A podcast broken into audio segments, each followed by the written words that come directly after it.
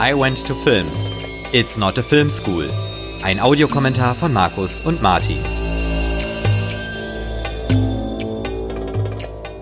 Hallo und herzlich willkommen zu einer weiteren Ausgabe von I Went to Films, dem Audiokommentar zum Film. Wir besprechen heute Psycho von Alfred Hitchcock aus dem Jahr 1960. Wir schauen die DVD und Markus hat sich diesen Film ausgesucht. Hallo Markus. Hallo Martin und an alle da draußen. Ja, Markus, äh, wie immer, äh, zu Beginn die Frage, warum du dir Psycho heute gewünscht hast zur Besprechung. Ja, ähm, du kannst dich vielleicht noch erinnern, dass wir ja schon von Hitchcock Vertigo besprochen haben. Genau. Und da, vielleicht kannst du dich auch noch erinnern, den habe ich damals eingeführt mit Hitchcocks besten Farbfilm. Mhm. Und ja, bei dieser Einschränkung, Hitchcocks besten Farbfilm, bleibt natürlich die Frage offen, ja, was ist denn der beste Film von Hitchcock? Mhm. Und die Frage äh, beantworten wir heute, nämlich mit Psycho. Ein mhm. Film, mit dem Hitchcock sehr viel Grundlagenarbeit gelegt hat, mehr mhm. oder weniger, der wichtig war auch dann in den 60er, 70er Jahren für die Entwicklung des Giallo in Italien, der aber natürlich auch den Serienmörder-Thriller oder die, und letzten Endes auch ein Vorbild dann für die Slasher-Filme wurde in mhm. den 70er und 80er Jahren. Und der das Horror- und das Thriller-Kino ganz maßgeblich geprägt hat. Mhm. Ähm, Vorlage ist ja auch dann äh, der Roman von Robert Bloch, äh, der wiederum sich ja auf den realen Fall Ed Gein bezieht, der wiederum ja auch ganz anderen Zusammenhängen, ähm, Texas Chainsaw Massacre oder Schweigen der Lämmer ja auch schon später dann verarbeitet wurde, nochmal in ganz anderer Form. Mhm. Und äh, wir haben es auch tatsächlich ganz interessanterweise ja mit einem Film zu tun, der mehrfach auch Überraschungen bis hin zu Twists bietet. Äh, mhm. Wir spoilern jetzt einfach schon mal das Ende. Äh, wer jetzt den Film bisher noch nicht gesehen hat, sollte ihn sich anschauen und danach erst weiterhören. Mhm. Ähm, zum einen haben wir ja das, die Überraschung, dass die bekannteste Darstellerin des Films ja nach halben, dreiviertel Stunde des Films stirbt. Mhm. Und äh, wir haben natürlich dann ganz am Ende den Twist, dass äh, die Mutter gar nicht existiert, sondern dass Norman der Mörder ist. Genau, ja. Und das war so, also es war jetzt nicht unbedingt der erste Twist der Filmgeschichte, da gibt es einen anderen Film für, den man mal dann dazu nennen kann. Aber es war auf jeden Fall so neu und so ungewohnt, dass da eine riesige Kampagne für gefahren wurde, dass es äh, quasi verboten wurde, Leute noch nach Filmstart reinzulassen in den Film, dass die warten mussten, bis die nächste Vorstellung des Films beginnt, dass äh, richtig sogar gesagt wurde, verraten Sie auf gar keinen Fall das Ende und dass Hitchcock, als er die Rechte für die Verfilmung gekauft hat, im Anschluss auch sämtliche Ausgaben des Buches, die er irgendwo finden konnte, auch versucht hat aufzukaufen, damit möglichst wenig Leute wissen, wie die ah. Story ah, weitergeht. Ja. ja. Ja, sehr gut. Also auch damals schon, äh, 1960, äh, Spoilern war ein großes Thema. Ja. ähm, und ähm, was ich vielleicht noch äh, vorweg äh, ergänzen würde, wir haben natürlich in diesem Film eine der ähm, ja, ikonischsten äh, Horror- oder Psycho-Sequenzen, die wahrscheinlich jeder kennt, auch der den Film nicht kennt, würde ich jetzt mal so äh, behaupten. Ähm, auch natürlich bekannt äh, in vielen Parodien, ne, die ähm, Duschszene sozusagen. Mhm. Ja. Und ähm, was ich vielleicht auch vorab nochmal sagen will, äh, was mir in der Vorbereitung auch nochmal aufgefallen ist, wie innovativ auch die Kameraführung äh, in dem Film ist und war. Ähm, das werden wir natürlich an äh, entsprechenden Stellen auch nochmal ähm, näher beschreiben. Ja, ähm, ich, bevor wir anfangen, wollte ich noch kurz einmal eine Sache loswerden. Ich hatte sogar mal die Gelegenheit, den Film im Kino zu sehen bei einer Wiederaufführung. Oh ja. Im äh, Metropolis, in, das ist das Bahnhofskino in Bochum. Mhm. Äh, ich glaube, die VHS hat das damals da gemacht. Ist ja auch egal. Auf jeden Fall äh, hatte ich sogar die Gelegenheit, den auf der großen Leinwand zu sehen. Das war auch das letzte Mal, bevor wir jetzt bevor ich mich jetzt auf die Folge heute vorbereitet hatte, dass ich den Film gesehen hatte und ich freue mich auch schon wieder sehr, jetzt gleich mit dir den Film zu besprechen. Ja, klasse. Also, äh, bevor wir starten, noch ganz kurz ein Hinweis. I Went to Films ist eine Produktion von Martin Bornemeyer. Besucht meine Webseite martinbornemeyer.de. Das ist die beste Adresse für Netzkultur in Westfalen. Und als Unterstützer bei Steady könnt ihr exklusive Inhalte freischalten. Der Link dazu in der Podcast-Beschreibung und auf iwenttofilms.de. Vielen Dank für euren Beitrag. Gut. Ja, du hast schon erwähnt, wir schauen die DVD, wir schauen auf Deutsch. Mhm. Und äh, wir sind wieder mal bei 0 Stunden, 0 Minuten, 0 Sekunden und wie üblich zählen wir zurück und drücken bei Play die Play-Taste. 3, 2, 1, Play. Und wir sehen, dass es ein Paramount-Film ist. Genau. Und wir haben schon die, die Sequenz.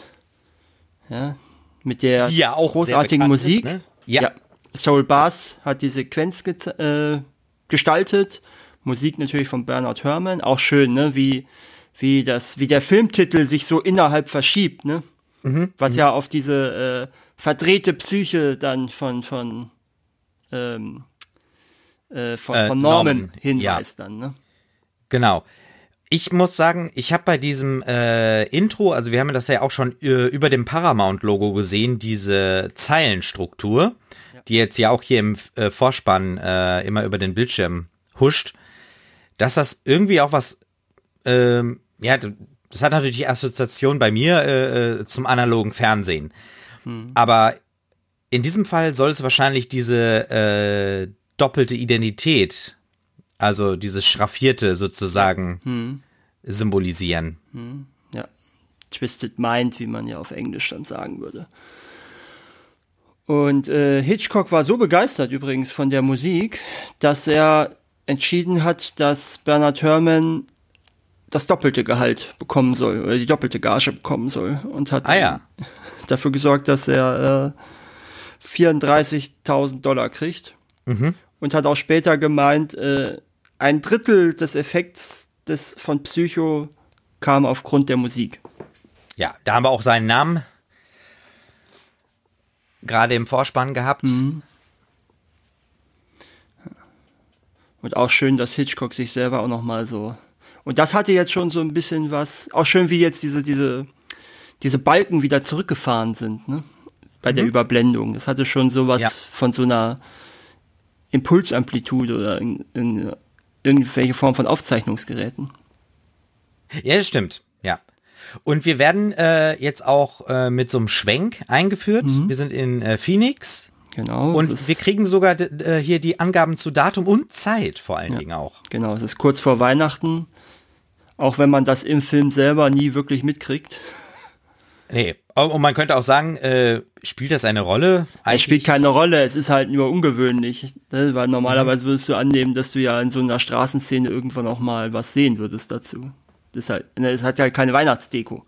Genau, richtig. Ist, halt, ist also Jetzt wenn, dann schmeißt einen eher raus. Ja. Äh, in dieses Zimmer rein, äh, was auch ein super eigentlich Effekt eigentlich war. Mhm.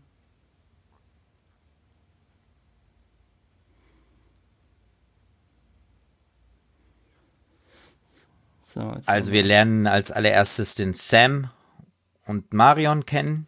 Genau, und äh, bei Marion gibt es jetzt schon eine sehr interessante Symbolik, denn äh, du siehst, jetzt hat sie einen weißen BH mhm. und später hat sie ja auch dann die weiße Handtasche. Und nachdem sie die 40.000 Dollar klaut, hat sie schwarzen BH und schwarze Handtasche. Ah. Also obwohl es ein Farb, äh, kein Farbfilm ist. Äh, haben wir ähm, Farbsymbolik. Haben wir Farbsymbolik, ja, genau. Ja.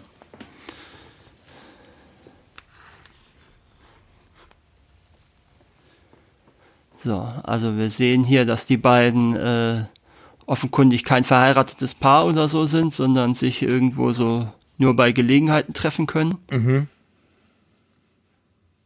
Ja. Das sage ich jetzt mal für einen Film von 1960 jetzt auch nicht unbedingt äh, so selbstverständlich war, das so darzustellen. Ja, und wir erfahren halt auch, dass sie äh, ja nicht in derselben Stadt äh, wohnen. Mhm. Also äh, Marion ist ja in der Mittagspause, wie sie gerade erzählt hat. Und Sam ist auf Geschäftsreise und hat einen Stop in Phoenix gemacht.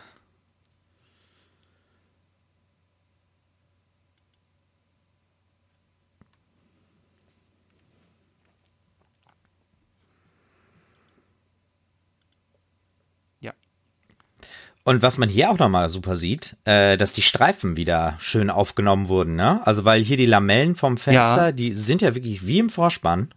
Ja, genau. Da kann man natürlich auch drüber streiten, ob das die quasi darstellen sollen oder ob das die Streicher sein sollten, ne, die Seiten, mhm, mh. oder ob das dann letzten Endes die, die Stiche sein sollen, die das Messer von später dann machen wird. Mhm. Äh, ist also viel Symbolik auch da drin. Mhm.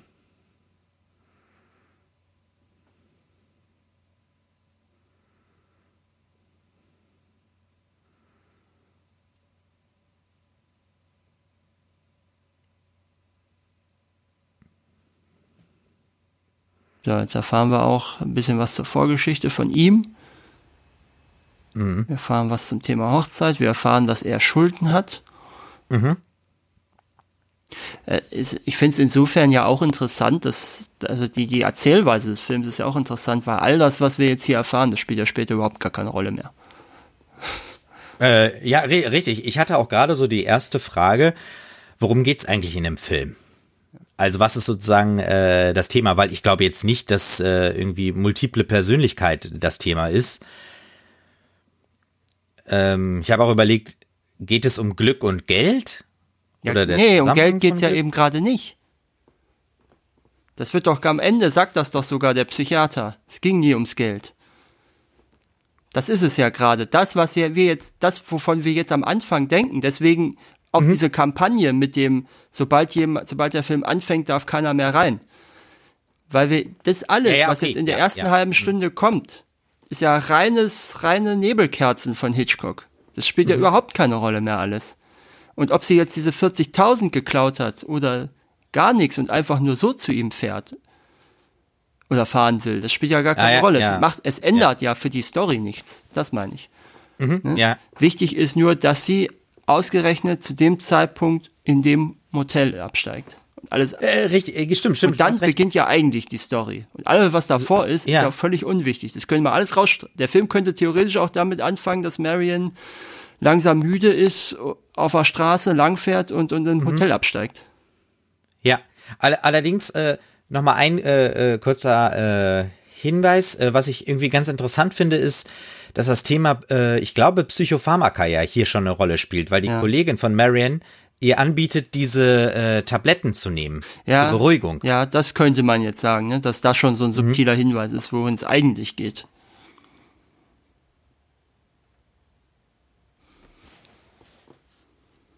Ja, und jetzt auch hier der äh, Käufer, ne, der ja dann ähm, die 40.000 überhaupt ins Spiel bringt. Mhm. Ähm, erzählt auch von seiner Tochter, die am nächsten Tag heiraten soll.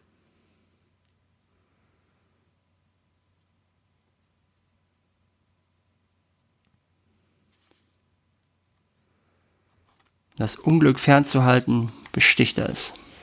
Mhm. Aber das wird ja irgendwann nicht mehr funktionieren.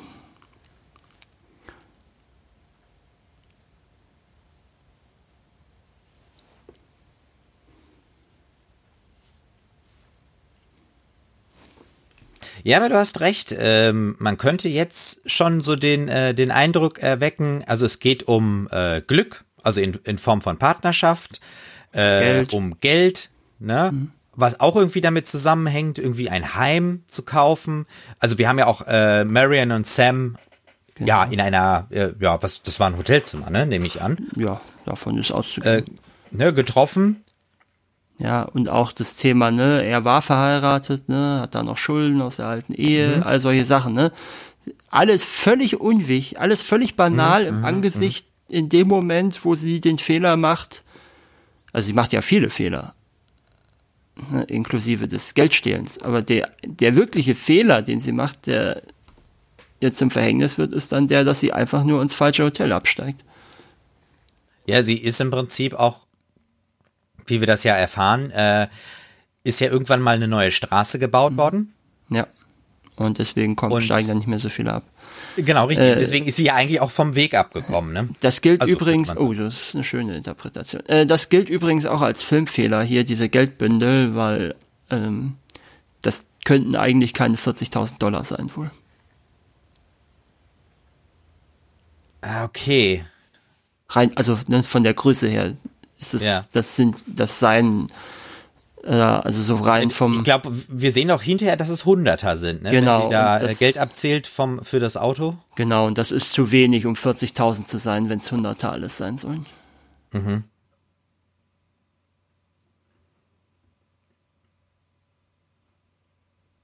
Ja, jetzt haben wir ja diese Lüge, die sie jetzt auch erzählt.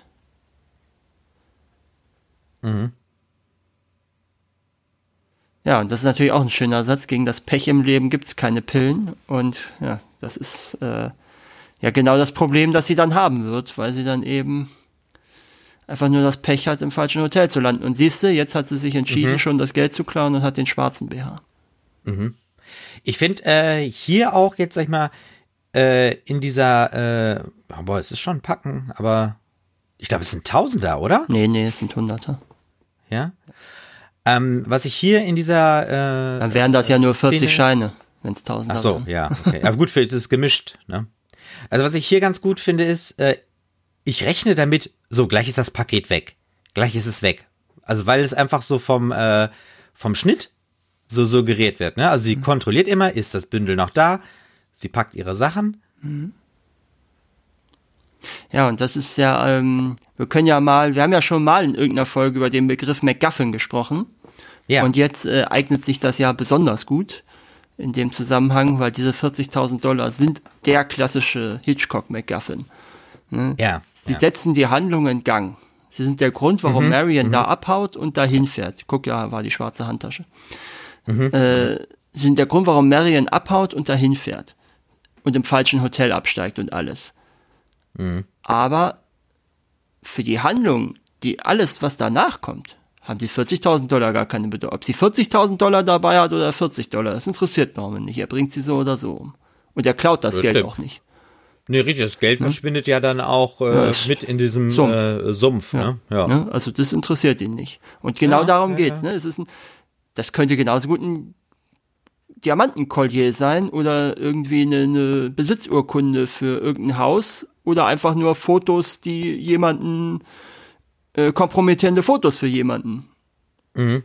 Oder sie könnte einfach nur, oder sie könnte einen Mord gesehen haben und abhauen und, oder jemanden. Ne? Alles, aber im Prinzip spielt alles keine Rolle. Und das ist natürlich auch eine schöne Szene hier, wo sie dann so in Gedanken jetzt durchspielt, was jetzt alles passiert. Und Da haben wir ein bisschen Ah, Weihnachtsdeko. Weihnachten. Ja. Ja. ja, ja, Hast recht, ja.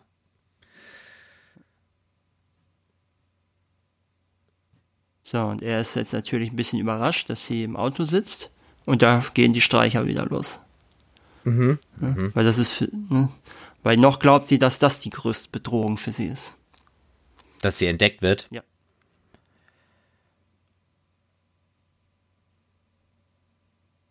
Und jetzt sieht man, wie sie nervös ist. Mhm. Jetzt ist sie schon außerhalb der Stadt. Hm. Schöne Nachtfahrtsequenz auch. Äh, Ja, ja, vor allem, ich muss auch sagen, wenn gleich der Regen einsetzt, äh, hat sie irgendwo geschlafen. genau. Ich, also man denkt erst, boah, ist sie eingepennt und einfach abgekommen von der Straße? Hm. Was ist es überhaupt für eine Straße? Muss, ist ja auch die nächste Frage. Ne? Gerade eben war sie offensichtlich noch auf dem Highway und jetzt Ja. ist sie auf einer Straße, die gefühlt nicht mal zweispurig richtig ist. Ja, allem, sie staubt auch. Also das ist, ja, wobei, das ist der Seitenstreifen, ja. ja. Aber du siehst, ich weiß nicht mal, ob da ein Mittelstreifen überhaupt war.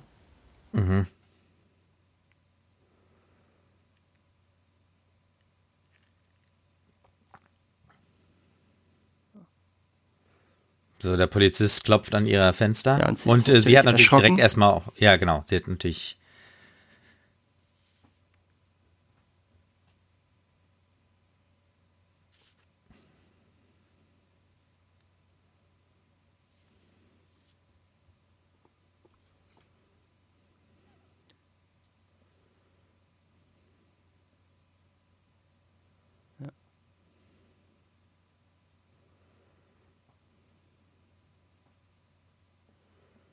Das ist natürlich auch eine schöne Ironie, ne? dass, äh, dass sie beim Schlaf im Auto sicherer war als bei im vermeintlich ja. sicheren Motel.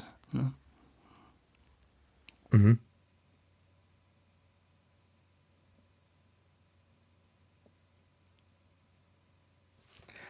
Also eigentlich äh, fällt allen auf, dass irgendwas nicht stimmt, ne? Mhm. Ja gut, sie benimmt sich natürlich auch sehr verdächtig, ne?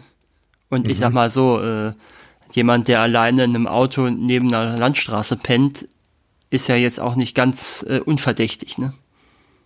Mhm. Äh, übrigens, falls du dich fragst, was es eigentlich diese 40.000 Dollar sind im Endeffekt, äh, mit denen sie da durchbrennt, das wären so im heutigen Wert über 350.000. Inflationsbereit okay. ne? Also das ist ja. schon, das ist schon eine Menge, mit der man, Geld. das ist auch eine Menge, mit der man schon mal durchbrennen kann, auch wirklich. Mhm. So, der Polizist überprüft äh, die Zulassungspapiere. Ja. Aber das setzt ja das nächste Ding in Gang, dass sie ihr Auto verkaufen muss. Oder was heißt mhm. muss, aber Angst hat, noch mit ihrem Auto lang zu fahren.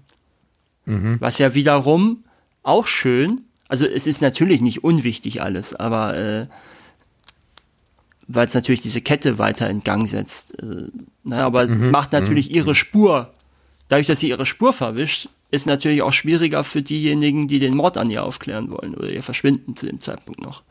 Also sie mhm. hilft ja, also, sie hilft letzten ja. Endes ihren Mörder damit, ohne es zu wissen natürlich zum jetzigen Zeitpunkt. Mhm. Mhm. mhm.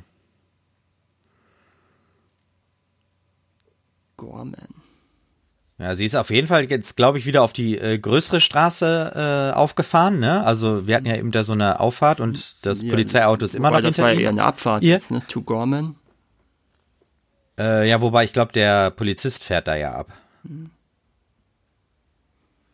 Ja, gut, trotzdem war es ja eine Abfahrt dann, wo To Gorman drauf. Ja, Wobei sie genau. fährt jetzt dahin. Sie kauft sich ja jetzt. Das war das Ding, wo ich, wo ich vorher meinte, hier gibt es keine Weihnachtsdeko in dem Ort.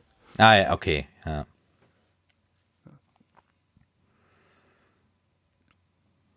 Und der Autohändler, wo sie gleich hinfährt, da guckt, ne, das sind nur die normalen mhm. Wimpel, das sind keine Weihnachtsdinger. Mhm. Ähm, mhm. Das ist, der war wohl neben den Universal Studios oder so ähnlich. Mhm. Und deswegen hat man da halt gedreht, weil es direkt daneben war. Und oh ja. äh, weil Ford damals, es gab ja die Fernsehserie Alfred Hitchcock präsentiert, der, da war mhm. Ford damals der, ähm, der, der, der Sponsor. Mhm. Und aus dem Grund hat man da eine ganze Menge Fahrzeuge ersetzt, die da auf dem Gelände standen und hat dann eben Ford ah, okay. Äh, Fahrzeuge ja. darauf gefahren. Mhm. Was hier auch ganz schön gezeigt wird, ist, dass sie äh, den Wagen im Prinzip äh, nach Nummernschild aussucht. Ja. Und jetzt holt sie sich erstmal eine Zeitung. Wobei, was heißt nach Nummernschild aussucht? Das Nummernschild wird ja automatisch geändert, oder nicht? Ich meine, wenn sie Ach, den Wagen. Ich nicht, äh. Gut, ich weiß auch nicht, wie das in den. Ich weiß jetzt auch nicht, wie das da funktioniert in Amerika. Weil sie scheint ja schon in Kalifornien zu sein.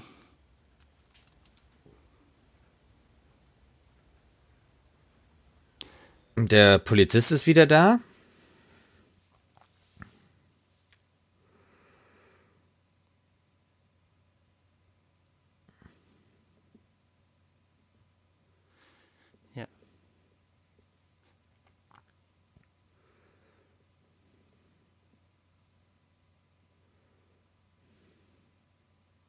Vertauschen sie auch ihren Mann.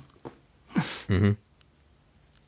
Ja, ähm, vielleicht ein kleiner Hinweis noch, was neben dem Roman noch eine wichtige Inspiration für Hitchcock war, ist ähm, nämlich äh, Henri-Georges Clouseaus Die Teuflischen aus dem Jahr 55.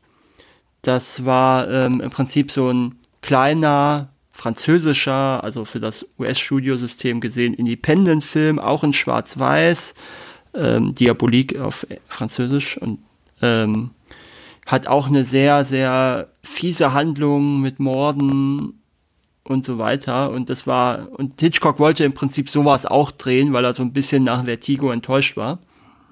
Mhm. Und ähm, ja, dann wollte er eben auch so, so ein schwarz-weiß Indie-Film drehen, der war auch relativ günstig. Ähm, Ich glaube 800.000 hat er insgesamt gekostet. Hm. Und äh, gab auch andere Leute, die das dann äh, gesehen haben, dass das scheinbar so ein bisschen ähm, äh, Parallelen hatte, der Film. Äh, Hitchcock hat nämlich von einem Vater einen Brief erhalten. Und dazu muss man wissen, in äh, Die Teuflischen werden Leute in der Badewanne ermordet. Mm, und okay, ähm, also er hat einen Brief erhalten von einem Vater, dessen Tochter beide Filme gesehen hat. Und nach Die Teuflischen hat sie sich nicht mehr getraut, in die Badewanne zu gehen. Und jetzt traut sie sich nicht mehr in die Dusche zu gehen, nachdem sie Psycho mhm. geguckt hat. Und äh, Hitchcock wiederum hat dann wohl geantwortet, äh, der Vater soll sie doch einfach zur Trockenreinigung schicken. Hm, okay.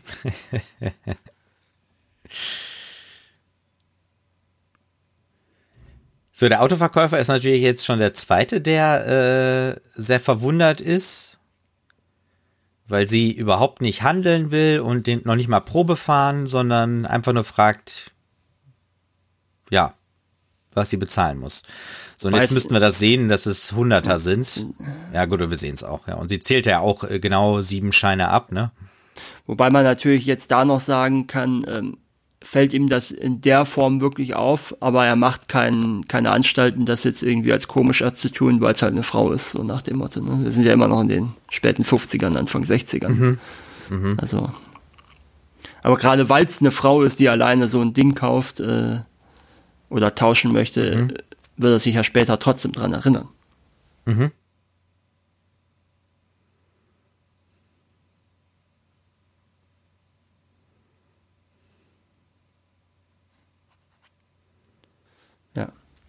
Und auch ein weiterer Grund, warum Hitchcock den in Schwarz-Weiß drehen wollte, war, dass er die Befürchtung hatte, dass der vielleicht zu extrem in Farbe rüberkäme. Ja, das ist ja wirklich eine äh, sehr gute Strategie, mhm. dass man äh, zum Beispiel blutige Sachen äh, in Schwarz-Weiß macht. Ja. Nicht zu. Und ja. äh, das, das, das muss ich auch sagen. Ich finde, es, es funktioniert halt hier in einem Film auch wunderbar. Also, für, für, also ich, mir fehlt die Farbe nee, nicht. Nee, in dem Fall nicht. Und ja. das, ist ja auch das, das ist ja auch dann ein Ausweis der Stärke von Hitchcock, dass er sowohl das so gut machen ja. konnte, als auch, wir haben ja über die Farbsymbolik in Vertigo lang und breit gesprochen gehabt mhm, äh, dass er genau. beides offensichtlich so virtuos gemeistert hat. So, jetzt vergisst sie natürlich ihre Sachen sogar und der Polizist ist schon da.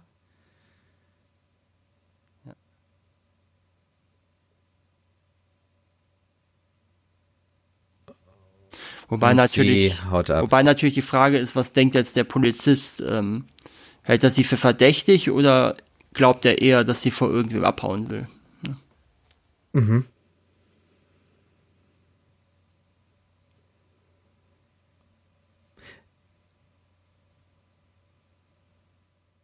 Also diese Stimmen hier, ne, die sind ja jetzt auch irgendwie interessant, weil wir äh, sozusagen das Gespräch zwischen dem äh, Autoverkäufer und dem Polizisten mhm. haben. Ja. Und Dass sie sich ja vorstellt, ob das wirklich so stattfindet, weiß ja kein Mensch. Kann ja genauso ja, genau. gut sein, dass er sie fragt, hatten sie das Gefühl, sie hat Angst vor irgendwem. Was ich jetzt gerade mhm. gesagt habe. Mhm. Ne?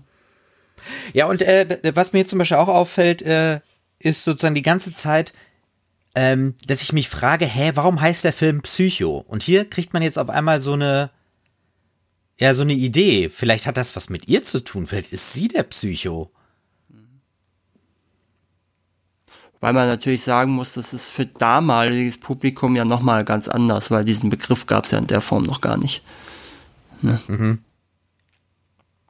Äh, das ist auch später dann ganz am Ende, ähm, wo, wo der, wo der ja, Psychiater, Psychiater. dann äh, erzählt. Ähm, da verwendet er ja, zumindest im Original, ich weiß jetzt gar nicht, ob er das in der deutschen Fassung auch macht, den Begriff äh, Transvestit. Mhm. Und äh, da musste tatsächlich äh, der Drehbuchautor nachweisen, dass das ein Begriff in der medizinischen Psychiatrie ist, also medizinischer Fachbegriff ist Ach so. für die Altersfreigabe. Ja. Weil die, ja. die, die ähm, Dingens dachten, dass er eventuell da versucht, irgendwie ein unangemessenes Wort reinzubringen. Mhm, mhm, verstehe. Ja, da würde ich äh, später gerne auch noch mal drauf kommen. Auf diese, äh, also hier sieht sie ja schon psycho aus, sag ich mal, mit diesem mhm. Blick. Ähm, dass mir eigentlich so, also aus heutiger Sicht, diese ähm, ja psychiatrische oder psychologische Analyse am Ende, ja, die, die wirkt mir zu einfach. Ja, ja. Und ich glaube, das würde man heute auch so nicht mehr machen. Also Ja. man merkt hier schon äh, dann, das ist unter einem sehr freudschen Eindruck. Äh, Ja, zum einen das und offensichtlich ja noch ein Publikum hatte, was diese Art von Film ja noch gar nicht kannte. Ich meine, heute nehmen wir das in gefühlt jedem dritten Thriller hin, dass der Mörder halt Äh, ja. psychisch krank ist und das deswegen macht. Aber äh, das war ja, damals genau. noch nicht so in der Form verbreitet. Und auch diese Erklärung, ne, und heute der Twist, der ist zwar gut, aber äh, ich sag mal so, das ist Die halt ein- Erklärung ist zu Nee, nee, einfach, nicht die ne? Erklärung, sondern der Twist an sich ist jetzt aber auch nichts. Darauf wäre ich nie gekommen. Sondern ich wage zu behaupten, so. wenn du heute so Ja. eine Handlung machen würdest, würden da auch nochmal Leute drauf kommen. Während des Guckens. Weil Während das damals eben Mhm, Ja. völlig unmöglich war. So Bates Motel. Ja. Und jetzt fängt der Film ja eigentlich Genau. so richtig an. Ja, okay. Ja, finde ich gut. Also das, äh, Und wir sehen auch, wir sind im Dunkeln, ist- niemand ist da, es regnet, es ist eine unwirtliche Atmosphäre. Sie muss erstmal gucken, was ist das hier überhaupt alles? Hm. Wo sind wir hier? Ja, äh, weißt du ungefähr, was für eine Entfernung das ist? Also sie ist ja von Phoenix nach Fairbanks oder wollte nach Fair, Fairbanks, war Los ne? Angeles, glaube ich. Äh, ach so, ja, Ja, genau. das ist, äh, das ist sowieso einer der größten tatsächlich Filmfehler des Films. Ähm, diese, diese Inkonsistenz dieser Strecke, die sie da zurücklegen muss, weil, ähm, also Phoenix nach Los Angeles, ähm, also ja, Fairvale, Fairvale und ja, Ach, aber das Fairvale, soll, ja, mhm. das, damit ist wohl so eine Art Vorort von LA gemeint. Ähm, da wo, da, also Sam wohnt da ja, genau. ne? Und also heutzutage würde man circa fünfeinhalb Stunden mit dem Auto von Innenstadt zu Innenstadt fahren. Oh, Mhm. Also ohne Staus. So. Okay, also müsste man eigentlich gar nicht übernachten. Und ne? äh, wenn man jetzt überlegt, dass wir ja den, den äh, 60er Verkehr und nicht den 2020er Verkehr haben, ne, heißt das ja nochmal, dass Mhm. sie eher tendenziell schneller durchkäme. Mhm. Also.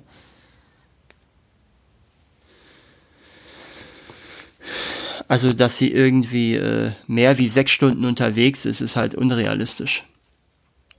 ja, vor allem, sie hat ja schon einmal geschlafen. Das auch nochmal und später, glaube ich, wird ja sogar noch erwähnt, dass es ungefähr eine Stunde von hier oder so. Wenn sie dann ermitteln. Ach so, aber ich glaube, die ermitteln von äh, Fairway aus. Also das weiß ich jetzt nicht.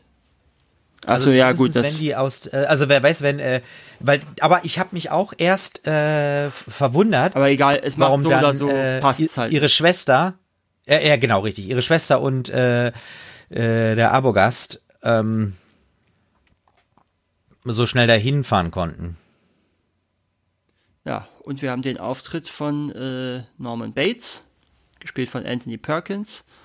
Und die beiden durften wohl auch, äh, was ja jetzt für Hitchcock nicht so selbstverständlich war, äh, ein bisschen improvisieren. Da haben wir es, 15 Meilen sind es bis Fairvale. Auch, das ist halt auch so eine Sache, die ja so eine gewisse Tragik dann ist. Ne? Sie hätte eigentlich nur noch mal, sie hätte ja eine halbe Stunde bloß noch Fahrt gehabt. Ne? Ja.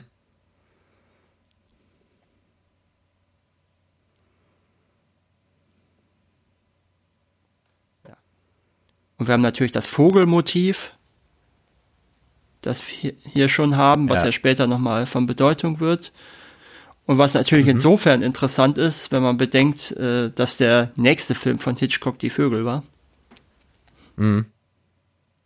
Was war eigentlich so dein erst, also ich meine, du hast wahrscheinlich gewusst beim Sehen, äh, dass das er der Mörder ist, aber äh, was ist denn so dein erster Eindruck von, von Norman Bates gewesen?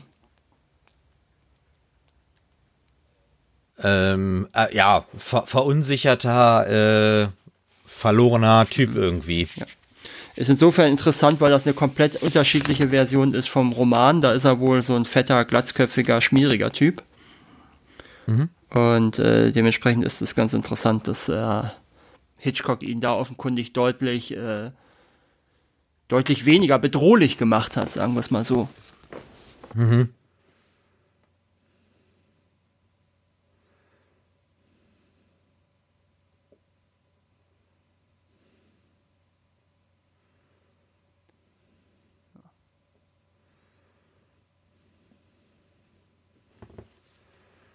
So, jetzt haben wir, packt sie den Koffer aus.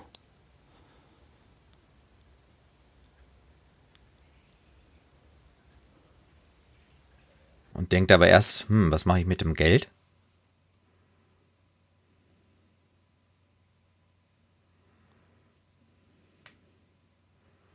Ja, wo verstecke ich das jetzt? Hotel Safe gibt's noch nicht.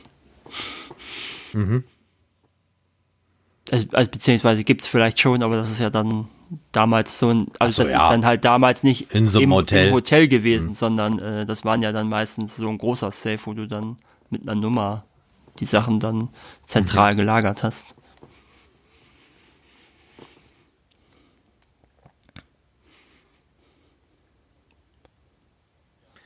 Ja, und äh, die Zeitung äh, verhindert ja im Prinzip auch das, äh, also ich meine, äh, Bates wär ja nicht, war, ja, war ja nicht interessiert an dem Geld, aber äh, dadurch, dass sie es in die Zeitung, in der Zeitung versteckt, ähm, findet äh, Bates es ja dann beim Aufräumen auch mhm. nicht, ne?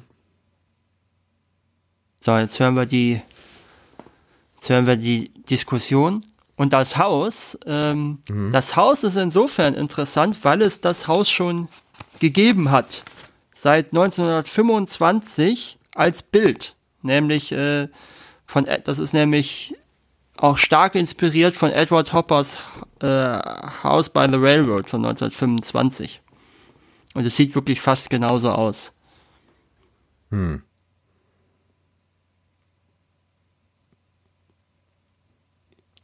Ich finde das Haus gruselig und furchtbar. Tja. Aber das ist wahrscheinlich auch die Idee, ja. ne? Übrigens im Original ist es wohl tatsächlich äh, Perkins, der sowohl seinen als auch den Dialog der Mutter macht. Also. Ah. Ja, ich finde es aber jetzt in der für die äh, also für den Effekt am Ende ähm, ja, schon ein bisschen besser, dass es, also jetzt zumindest in der deutschen Synchro. Wobei man, ja, also ich sag mal so, sind. wenn man niemanden gefunden hat, der das so gut hinkonnte, ja, hingekriegt hat, ja, in mhm. Synchro, aber ähm, äh, ich sag mal so, er, das klingt schon im Original, ich hab's mal reingehört, das klingt schon ziemlich gut. Mhm. Aber man, man denkt trotzdem, es sind zwei Personen. Ja, ja. Man weiß es ja nicht. Ah ja. Mhm. Hier ist natürlich auch schön, äh, wir sehen eine Reflexion von Norman hier, ne? Im Fenster. Ja, du hast recht. Ja, die sehe ich jetzt auch zum ersten Mal. Das ist wirklich gut. Weil er sich auch eben gerade so äh, ver versprochen hat oder irgendwie so dieses, äh, da kam so ein bisschen dieses Doppel, Doppelte raus. Und weil er ja auch gerade, äh, äh, weil er ja auch gerade äh, eben mit seiner Mutter gesprochen hat. Mhm.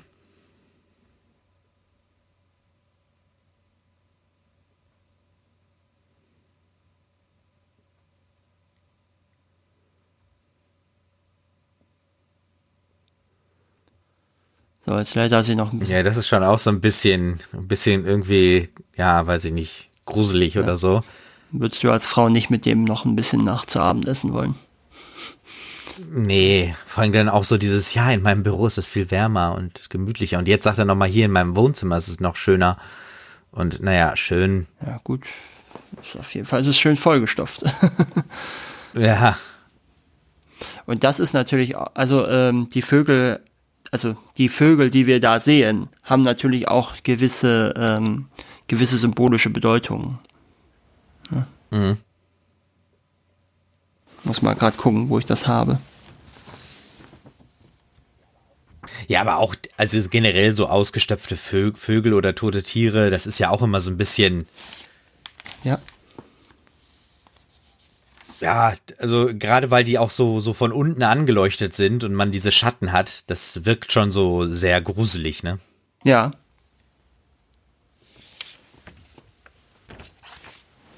Da haben wir es ja. Vögel fressen eine Unmenge. Hm.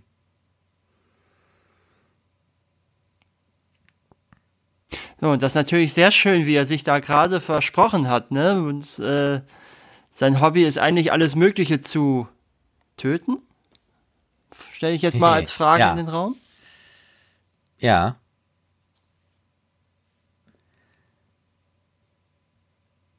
Ja, und äh, ja, ne? genau. Also man, wenn man jetzt weiß, dass er es ja auch versucht hat, seine Mutter zu konservieren, mhm. was ihm nicht so ganz gelungen ist, dann verstehen wir auch, warum er lieber äh, Vögel ausstopft.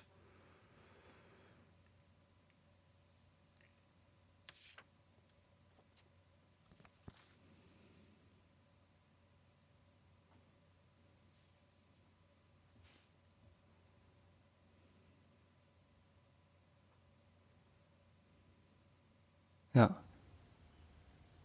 Hm.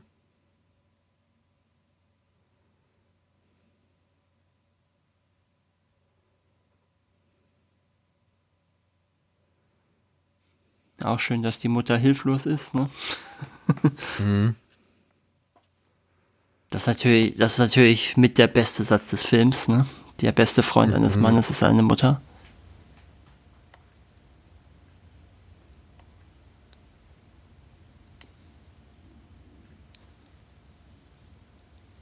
Ja, äh, kurz dazu noch, also ähm, sind Eulen und Krähen teilweise, die wir haben.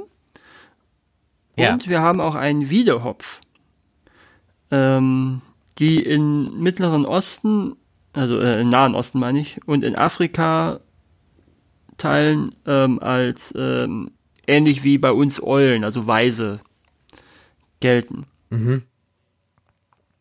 Und dann haben wir aber auch noch Fasane, die wiederum eher sehr dumm gelten. Ne? Ah, also, ja. Und er hat ja genau hinter sich den Fasan. Ja.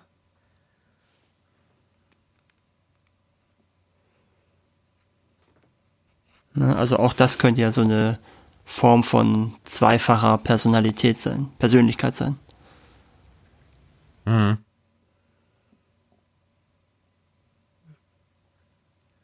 Ja, er hat sich damit mhm. abgefunden, ne? Mit ja. seiner Situation.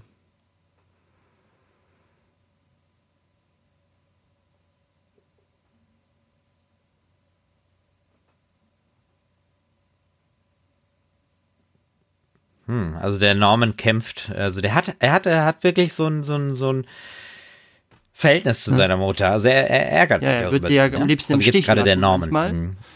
Aber mhm, er kann, mhm. er, er, kann es nicht. Er kann es aber nicht, weil er es ja. nicht möchte am Ende des Tages, sondern er kann es nicht, weil sie in seinem Kopf schon ist. Ja. Sie ist anders krank. Ja. Äh, das ist übrigens wohl tatsächlich eine Parallele zwischen, ähm, zwischen der Figur und Anthony Perkins. Äh, auch dessen Mutter war, seit er fünf war, alleinerziehend. Ah, okay.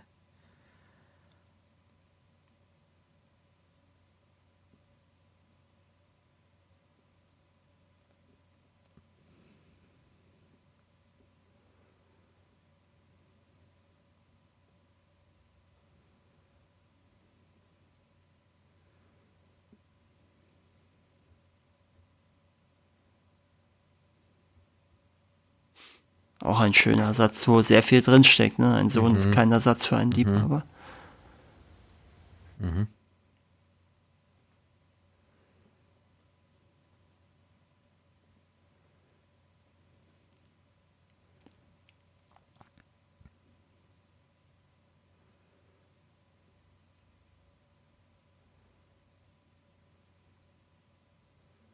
Kalt und feucht wie im Grab, ne?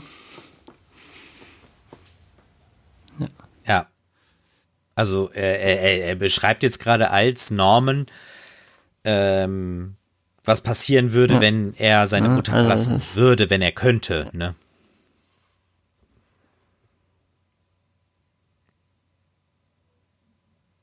So, und jetzt geht es natürlich um das, äh, die Frage, ob sie eine Anstalt oder in ein Heim heutzutage, würde man es ja eher sagen, nennen, bringen würde, aber äh, mhm. natürlich und hier wird Norman jetzt plötzlich aggressiv. Auch ihr gegenüber. Mhm. War er bisher überhaupt nicht. Mhm. Mhm. Aber hier sieht er sich jetzt ja bedroht. Ne? Durch diesen Vorschlag, mhm. weil das würde ja mhm. alles mhm. kaputt machen, wenn Leute die Mutter, sich um die Mutter kümmern würden. Weil sie dann ja erfahren würden, was wirklich los ist. Mhm.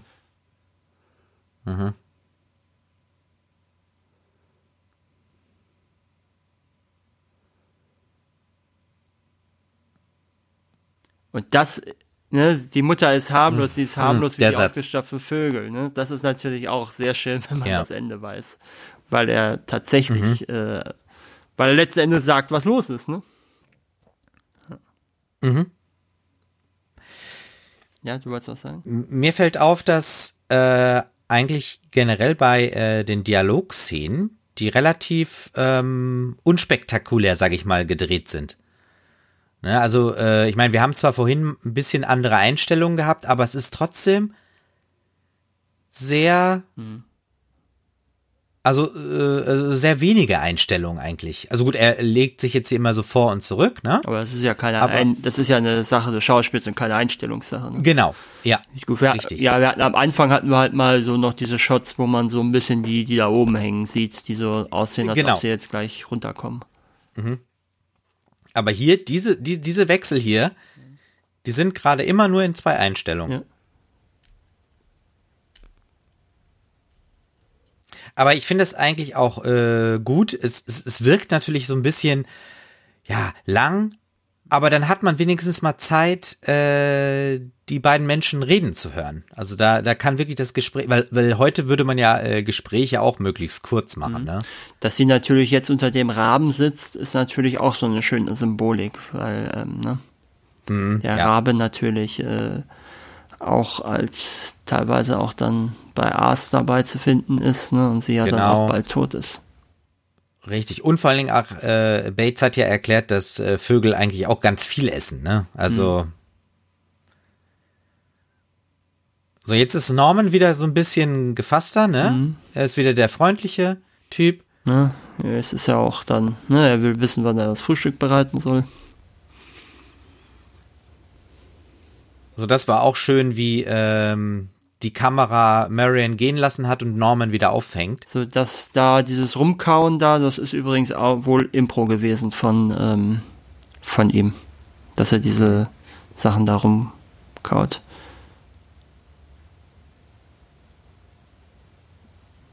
So, und hier haben wir ja quasi, ich weiß nicht, ob du das auch als Nebelkerze bezeichnen würdest, aber ähm, wenn er jetzt gleich durch dieses Guckloch guckt, Ja. da denkt man ja auch erst so, er ist einfach nur ein, ein weiß ich nicht, ein Perverser oder so. Ein Voyeur, würden wir jetzt Voyeur, genau, ja, das hört sich ein bisschen äh, Weniger Ja. nach Bildzeitung an. Äh, genau, richtig. Aber das, das hat ja eigentlich auch nichts. Also ich meine, das ist es ja eigentlich auch nicht, ne? Ja, das ist jetzt die Frage. Ne? Ich finde schon, dass das was damit zu tun hat, weil jetzt kommt ja die, er guckt sie an, wie Mhm. sie sich umzieht, wie sie zur Dusche geht und dann bricht ja die Mutter durch und bringt sie um. Ne? Also das, also in seinem Kopf, ne? Ja. verstehst du? Das löst Und- ja und- vielleicht diesen Eifersuchtsanfall der Mutterpersönlichkeit aus. Okay, vielleicht war das mit dem, äh, mit dem Spannen oder mit dem Voyeurismus äh, der Bates, Ja, äh, der Norman. genau. Und das Und wiederum weil, weil er, triggert, hat, er hat ja ja auch be- bewusst das Zimmer 1 gegeben, ne? und das wiederum, Das hat man ja auch gesehen. ja, und das wiederum triggert jetzt die Mutter. Ja, ja. Ja, Siehst du, er ja. geht jetzt, er geht jetzt weg, zieht sich um und kommt dann Mhm. ja später rein. ja. Und Hitchcock hat, glaube ich, jetzt muss ich noch mal gucken, ob ich es irgendwo finde, aber er hat wohl ähm, 50 Zentimeter Linsen oder Millimeter Linsen, besser gesagt, auf äh, 35er Kameras oder andersrum benutzt. Für, Mm. für diesen, auch besonders für diesen Effekt. Weißt du zufällig irgendwas äh, darüber, ob die viel im Dunkeln gedreht haben oder nachts? Kann ich mir fast nicht vorstellen. Nee, weil Das- ich, ich denke auch, das ist, das muss ja super äh, kompliziert gewesen sein. Hm. Aber der ganze Film wirkt ja sehr, sehr dunkel, ne? Ja. Also jetzt nicht wegen Schwarz-Weiß. Ja. Und geht sie mal ihre Ausgaben durch noch. Und äh, jetzt Da reißt schon mal. genau. So, und jetzt kommen wir nämlich zu einer. So, jetzt fällt ihr ein, nee, ich tue das besser nicht in den Mülleimer, sonst könnte man das wiederfinden. Und jetzt kommen wir nämlich zu der Skandalszene schlechthin, nämlich der spülenden Toilette. Und das ist vielleicht der erste Film, der eine Toilettenspülung gezeigt hat. Zumindest wird es wahrscheinlich der erste amerikanische Film sein. Ach so, Und das äh, war ein das, Skandal damals. Ach, das ist ja interessant. Und jetzt ab äh, jetzt gleich muss ich sagen, beginnt der Film auch hier visuell interessant zu werden. Also dieses Ja. Ähm, Duschszene Ja, hat dieses- äh, sechs Tage zu drehen gebraucht. oh, wow. Und äh, es gibt die äh, Legende, dass Hitchcock irgendwann das Wasser hat kalt drehen lassen für den Schrei, aber das ist wohl nicht belegt. Also sie sagt selber immer, die haben eigentlich immer dafür gesorgt, dass es warm war. Okay. Jetzt sehen wir natürlich hier, wie sich dieser Schatten langsam, wir wissen, wir wissen noch gar nicht, wer es ist. Wir denken zuerst, es könnte Nee. Norman sein. Jetzt sehen wir, dass die Haare Genau. nicht passen. Ja. Jetzt haben wir irgendwer. die Streicher, jetzt haben wir den, Mhm. die Schnitt, dieses Schnittgewitter. Wir sehen Mhm. vor allen Dingen auch nie, wie das Messer wirklich in sie eindringt. Bestimmt. Und das ist natürlich Ne? Einmal ganz kurz Die- davor, aber wir sehen es Ja. nie. Und da sehen Genau. wir die, die Schoko, den Schokosirup. Die Schokosauce. Ja. Also, war's Genau. wirklich, ne? Ja, ah, okay, ja, ja. Ähm, aber das war ja im Prinzip jetzt, ähm, ja, das war die, die Das war die, Psycho-Szene. die Duschszene, ja, ich meine. Ja, die Duschszene. Was hat er, was hat Hitchcock mal erzählt? 78 Schnitte für 48 Sekunden oder irgendwie sowas.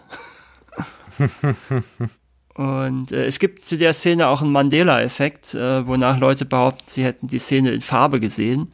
Aber wie ich ja gerade schon gesagt habe, das kann schlicht nicht sein, weil äh, das eben, kein, weil die kein Kunstblut benutzt haben, sondern wirklich Schokosoße. Also das hätte man nicht sehen können in der Form.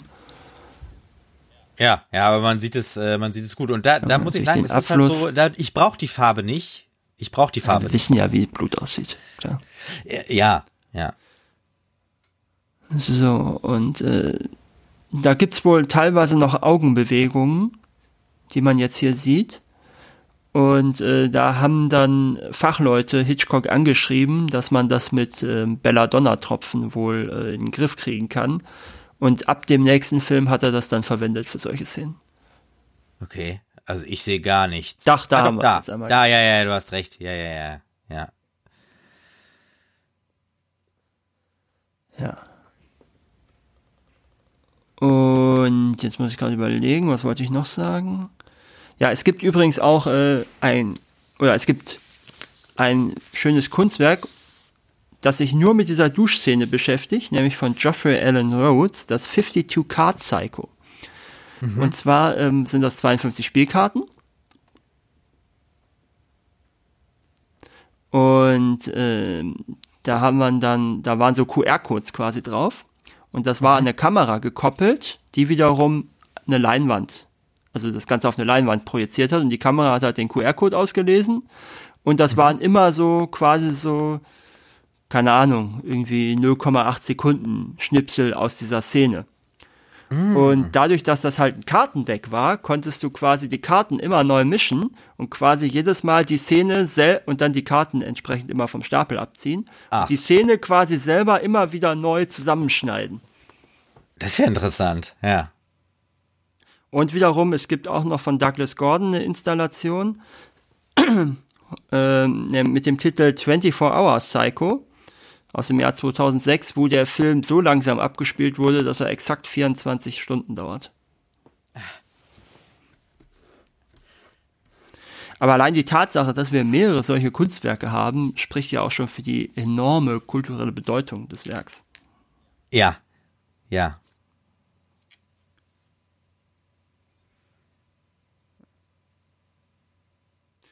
So, jetzt denkt man natürlich auch so, äh, der Norman ist aber auch ganz schön äh, psycho, weil er äh, sozusagen hinter seiner Mutter herwischt.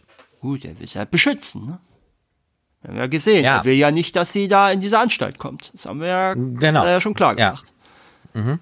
Auch schön, wie die Zeitung immer noch da so gezeigt wird, obwohl sie ja wirklich überhaupt nicht mehr wichtig ist. Und wir hatten ja auch ab und an mal über das Thema Zufälle gesprochen. In verschiedenen Folgen. Und Ja. genau das ist ja jetzt auch hier so ein Thema. Es ist ja dadurch, dass sie eben ihren eigenen Diebstahl vertuschen möchte, so gut es geht, äh, hilft sie natürlich jetzt eben ihrem Mörder, das Ganze zu, den Mord auch ein Stück weit zu vertuschen. Mhm. Und ich glaube ja, vorhin hatten wir auch eine Szene, bevor er, bevor er, glaube ich, da spannert, äh, haben wir ja, glaube ich, auch gesehen, wie er einmal da in das Buch reinschaut, ne?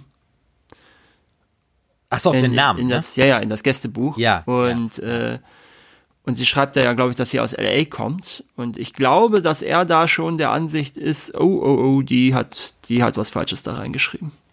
Und dass Mhm. das vielleicht auch mit ein Grund ist, warum er sie dann auswählt. Mhm. Weil das macht, weil wenn wir jetzt sagen, das ist ein Vorort von, sie ist jetzt vor einem Vorort von Los Angeles und wollte zu Mhm. diesem Vorort, äh, ne, also er hat, Okay, er hat ja halt gar keinen erkannt, dass Sinn, ihre ja. Geschichte gelogen war. So, Ja. das glaube ich Ja. nicht.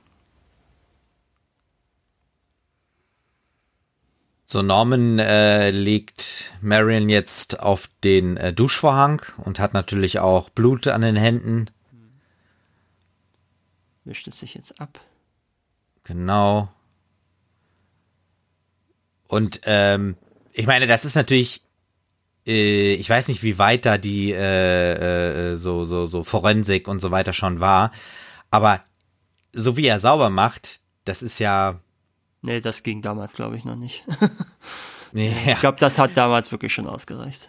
Also ich glaube hier Okay, so mit ja. Schwarzlicht und so, ja, das ja, wieder ja. sieht. Nee, ich glaube nicht, dass das damals ging schon. Genau, weil er benutzt ja keinerlei äh, äh, äh, Reinigungsmittel oder irgendwas und ähm, Nee, ich glaube, das reicht tatsächlich schon. Ja, okay. Nee, das habe ich mir auch schon fast gedacht, weil ähm, also es wirkt halt auch so ein bisschen so, als ob er das mal wieder tun müsste. Ja, das, äh, davon ist ja auszugehen, sage ich mal, dass das jetzt nicht der erste Mord war. Hm. Wenn es nicht sogar erwähnt wird. Ich bin mir jetzt gar nicht sicher, wie es am Ende, ob das am Ende nicht sogar Ähm, erwähnt ja, es wird. wird ja später noch äh, äh, erzählt, dass äh, noch es noch weitere vermisste Personen gibt in der ja, Gegend. genau sowas. Ne, also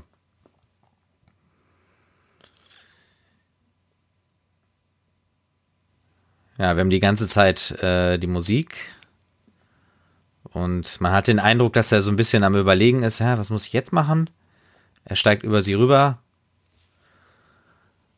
Ja, äh, Tony Curtis, der war damals mit Janet Lee verheiratet, ähm, meinte wohl auch, dass die Tatsache, dass irgendwie alle nach dem Film nur noch mit ihr über die Duschszene sprechen wollten, so ein bisschen auch dafür gesorgt hat, dass seine Frau dann äh, zu trinken angefangen hat und irgendwann dann auch einen Zusammenbruch hatte. Und die sich dann auch getrennt haben. Oh. Hm. Und es gibt auch ein bisschen widersprüchliche ähm, Reaktionen von den beiden auf diese Rollen. Also mal heißt es, dass sie dann nicht so ganz zufrieden damit waren, dass sie dann immer nur noch getypecastet wurden und nur noch damit verbunden waren und andere wiederum sagen, ja, und dann wiederum gibt es aber auch andere Aussagen, wo es halt heißt, so ja, wir sind froh, dass wir überhaupt so eine Rolle hatten und für, mit der wir auf ewig verbunden sein werden, anstatt dass wir quasi immer nur irgendwelche Rollen hatten, an, wegen der sich niemand an uns erinnern wird. Und also es wird wahrscheinlich auch darauf anhängen, in welchem Stadium man die gefragt hat. Ne? Wenn man die jetzt irgendwie Ah, ja. fünf Jahre danach gefragt hat, äh, wo sie nur solche Rollen kriegen, äh, haben sie wahrscheinlich sich beide gedacht, ah, ist das scheiße. Und wenn sie dann Ja. irgendwie, keine Ahnung, fünf Jahre nach Ende der Schauspielkarriere gefragt haben und die werden Mhm. immer noch für, freuen sie sich, dass sie immer noch überhaupt Leute Interviews mit ihnen führen wollen, wahrscheinlich. Ja, wo ähm, Norman hier Marion gerade in den Kofferraum ihres Wagens äh, packt, äh, da muss ich sagen, da denke ich so, boah, das ist ein riesen Kofferraum, ne? Also weil er die da auch so leicht Ist halt einlegen buchstäblich ein Kofferraum noch, ne? kann. Ja, ja, genau. wo man drei Koffer reintun kann. Das kriegst du ja heutzutage Richtig. nicht mehr bei jedem Kleinwagen runter. Ohne die Nee. Rückbank umzuklappen. Und ist dir gerade aufgefallen, dass Norman ihre Jacke samt äh, Kleiderbügel in den äh, Koffer gestopft hat? Hm, Ist mir tatsächlich nicht aufgefallen, aber es spielt ja letzten Endes für ihn auch keine Rolle. Kauft er halt einen neuen Kleiderbügel. Ja. Aber er hängt den Vogel wieder auf. Ja, das wäre ja auch ungewöhnlich, wenn da das Bild runterfallen würde, wenn da mal. Er muss ja immer noch damit rechnen, dass da Leute sind. Ja. Äh, dass da Leute sind, dass da Ermittlungen kommen, so muss ich sagen. Ja, ja. Hm. Und er schaut auch nochmal hier in den äh, Schrank, in den äh, Spiegelschrank im Bad, ob da vielleicht noch was drin ist von ihr. Mhm.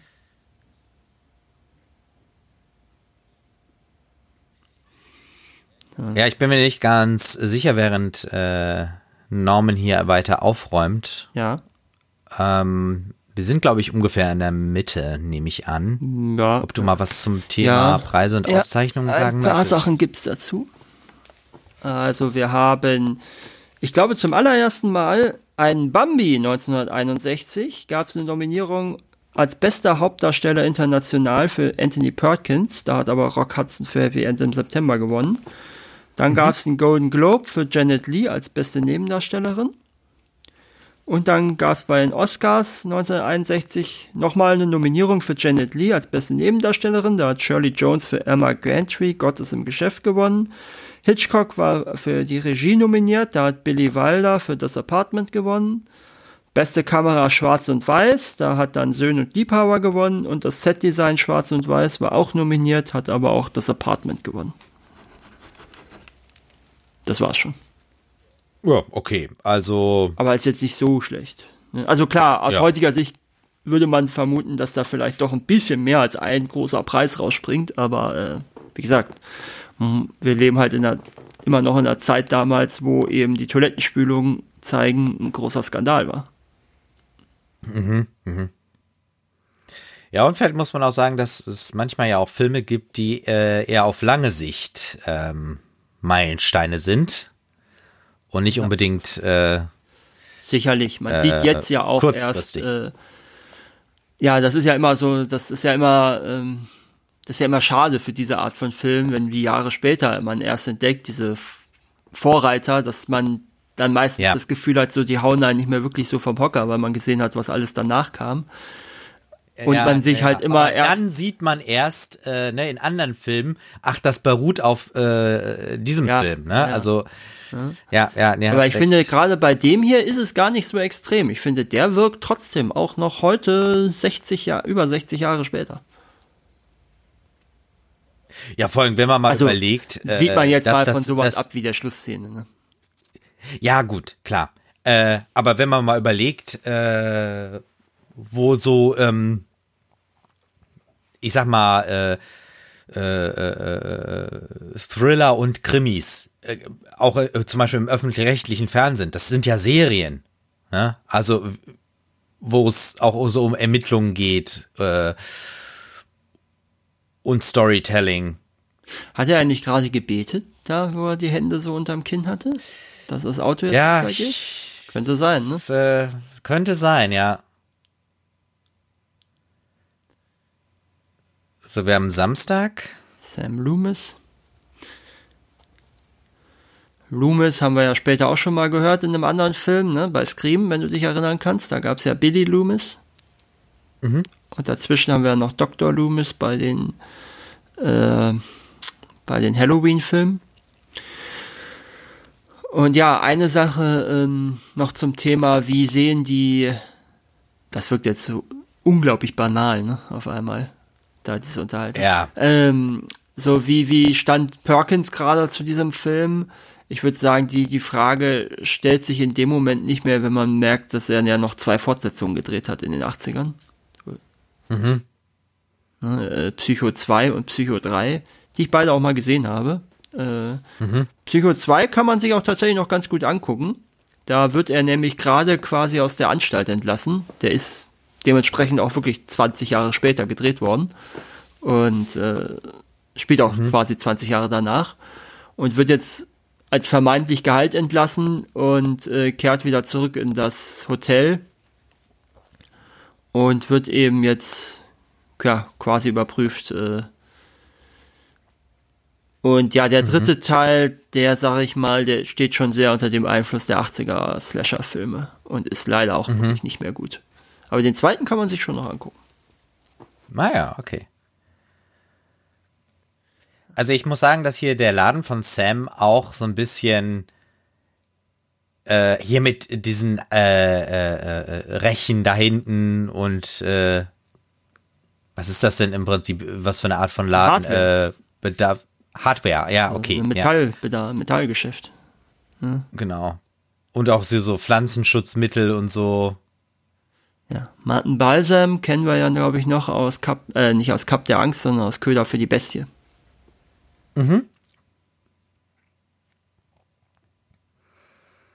So, was jetzt auch cool ist, dass eigentlich jeder irgendwas weiß, aber nichts richtig zusammenpasst. Ne, also Sam will natürlich irgendwie seine Liebelei mit Marion irgendwie verheimlichen. Äh, ist aber natürlich auch interessiert wa äh, darüber, was äh, ihre Schwester sagt. Und was ne? mit ihr Weil passiert er hat ist. natürlich auch äh, genau Die natürlich Schwester will auch wissen, was mit ihr passiert ist und was es mit dem Typen auf sich hat. richtig und ihr Chef, also ähm, Marions Chef, will natürlich wissen, wo das Geld Ja. hin ist. Ja, es ist, äh, ja, es ist insofern interessant. Ne? Jeder hat andere Motive, sag ich mal.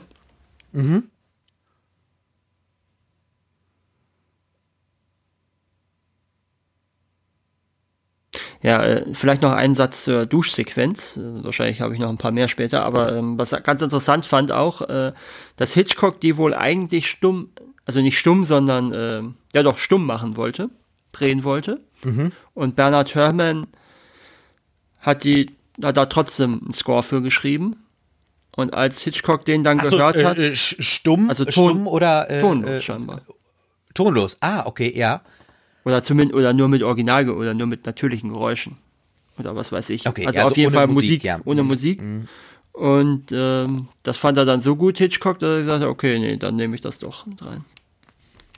Mhm, Und jetzt ist ganz interessant. Bisher waren diese Streicher ja immer Bedrohung für, für ähm, Marion.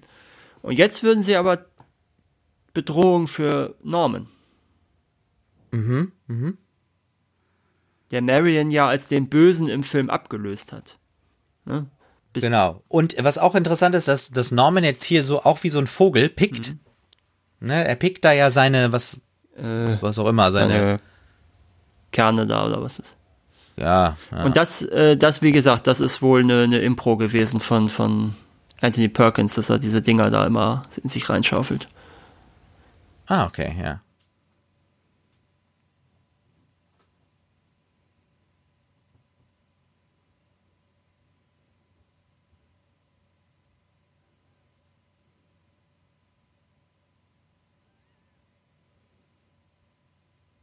Das ist natürlich auch schön, ne? Ich mag keinen Modergeruch, den hat er wahrscheinlich zu Hause bei seiner Mutter genug. Ja.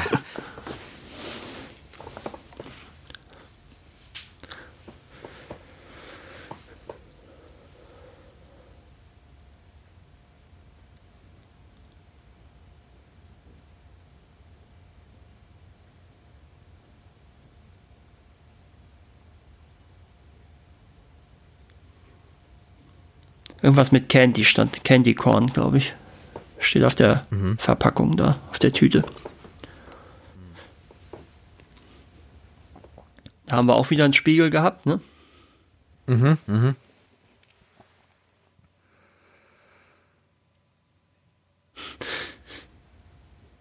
Ja, ja, das war natürlich jetzt dumm von Norman zu sagen, hier hat seit Wochen keiner mehr angehalten, ne?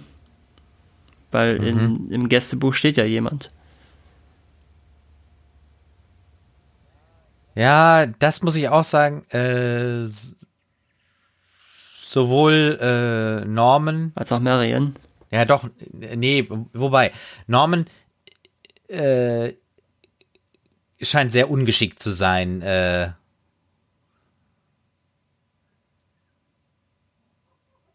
also er, er, er ist nicht gut darin, jetzt äh, zu lügen, sage ich mal.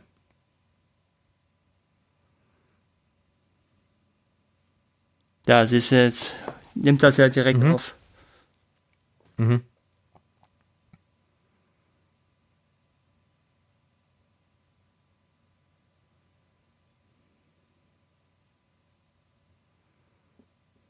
Ja, Jetzt wird er nervös, jetzt fängt er wieder an, diese Dinger da zu kauen.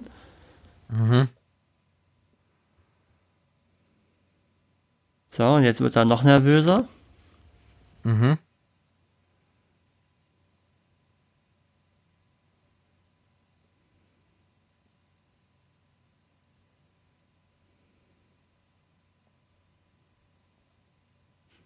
auch schön, wie wir schon so eine psychologische Deutung des Decknamens kriegen vom, vom, vom, äh, vom Versicherungsdetektiv.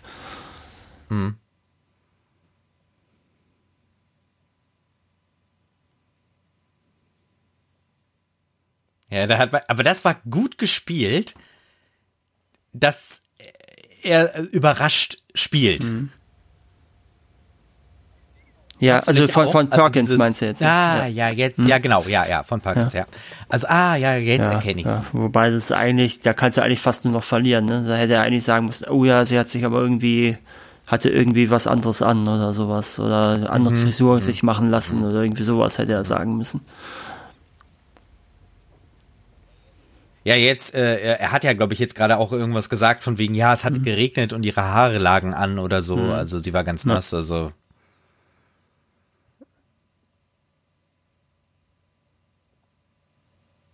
Jetzt merkt er, dass er sich um Kopf und Kragen redet. Nein. Also hier, was ein bisschen schade ist, ähm, ist, dass, sag ich mal, dass sein Gesicht so unscharf mhm. ist. Ne? Also man merkt, äh, also die haben untersichtig mhm. gedreht und äh, man merkt, dass er so ein bisschen außer Schärfe mhm. läuft. Das ist bei ähm, auch bei Abergast auch ein bisschen so, aber es wirkt nicht so schlimm wie bei ähm, Norman. Okay. Ja, äh, Psycho hat übrigens. Jetzt ist besser. Ja. Psycho hat übrigens noch eine weitere Bedeutung gehabt für, für Hitchcocks weitere Karriere. Ähm, denn ähm, Walt Disney hat äh, paar Jahre später Hitchcock äh, verweigert, in Disneyland zu drehen, mhm. weil er diesen widerlichen Film Psycho gedreht habe. Mhm.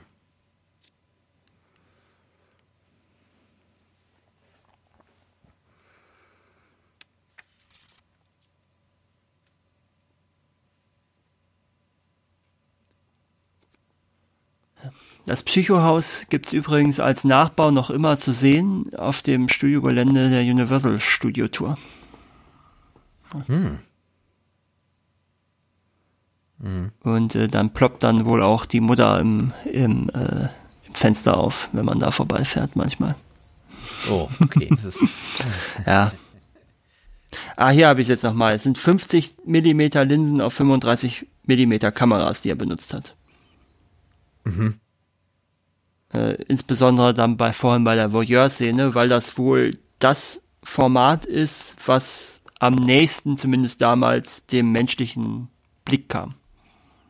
Mhm, mhm.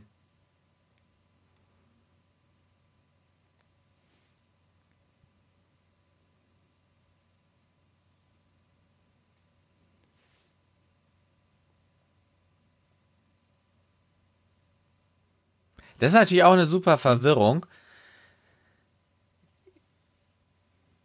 Jetzt äh, hat Arbogast ja jemanden am Fenster ja. gesehen.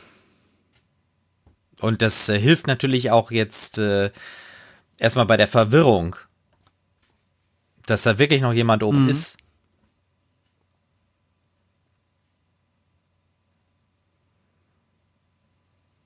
Ich bin ja nicht verrückt. Ja. Also was, äh, äh, äh, wo du gerade vorhin auch von ähm, den Kameras und den Linsen mhm. gesprochen hast. Also ich muss sagen, dass ich, äh, dass mir die Objektive auch ziemlich gut gefallen, weil wir, zumindest habe ich keine erkennbaren Verzerrungen an den mhm. Rändern. Also was wirklich ja auch für hochqualitative Objektive spricht. Also die Bilder sind wirklich ziemlich von den Proportionen sauber.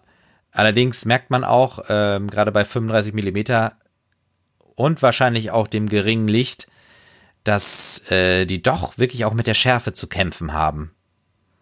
Also die Schärfe ist da, aber manchmal nicht so ganz hundertprozentig. Ne? Also das sieht man gerade in den Close-ups. Mhm. Ja. Oh, ich sehe gerade was. Da bin ich, glaube ich, selber mal so einem, äh, so einem, so einem urbanen Mythos aufgestand, aufgelegen, weil ich sehe gerade hier, dass äh, es wohl ein bisschen anders war mit äh, mit äh, die äh, mit den mit den Stimmen von der Mutter, dass das wohl im Original ja. drei verschiedene Leute waren, die dann zusammengemischt wurden. Aha. Das hört sich aber in der deutschen Synchronie auf jeden Fall nicht so das an. Das gehe ich auch nicht davon aus, dass sie dafür den Aufwand betrieben haben. Wenn sie mhm. denn überhaupt irgendwas davon erfahren haben. Mhm. Ja, und jetzt habe ich hier auch gerade noch mal, ähm, das ist tatsächlich auch der erfolgreichste Film in Hitchcocks Karriere gewesen. Hat 800.000 Dollar gekostet und über 40 Millionen eingespielt. Okay, ja. Und äh, ein Grund dafür war vielleicht auch, wo du gerade meintest, ne, Kamera ist sehr hochwertig und alles, ähm, weil Hitchcock offensichtlich auch einen großen Teil der Crew benutzt hat, mit der er schon für die Fernsehserie Alfred Hitchcock präsentiert zusammengearbeitet hat. Auch mhm. mhm. also es war ein eingespieltes das und Team gleichzeitig hat es natürlich auch Zeit und Geld gespart. Mhm. Und ähm, im 1. April 1960 haben sie äh, geendet, die Dreharbeiten. Dann hatte mhm. er so einen Rough Cut im April. Und zu dem Moment hat äh, Hitchcock das Gefühl gehabt, der ist gescheitert. Also ja. Oh, nachdem er seinen eigenen Rough Cut Also er war eigentlich schon bereit, das Ding für eine Folge von der Fernsehserie zusammenzuschneiden. Und hat oh. es dann aber Bernhard Herrmann gegeben, äh, damit er noch trotzdem seinen Ach, Score erstmal machen kann. Ja, und dann ist er, dann hat er gesehen, welche genau. Wirkung der hat, ne? Ja. Und Joseph Stefano wiederum, der das Drehbuch, also den Roman zum Drehbuch adaptiert hat, der hat wohl zu dem Zeitpunkt, wo er daran geschrieben hat, äh, auch eine Therapie gehabt, wo er sich um die Beziehung zu seiner eigenen Mutter gekümmert hat. Hm. Natürlich auch sehr mhm. schön. Mhm. Und auch Hitchcock soll durchaus Probleme gehabt haben mit seiner Mutter, die auch sehr dominant gewesen sein soll.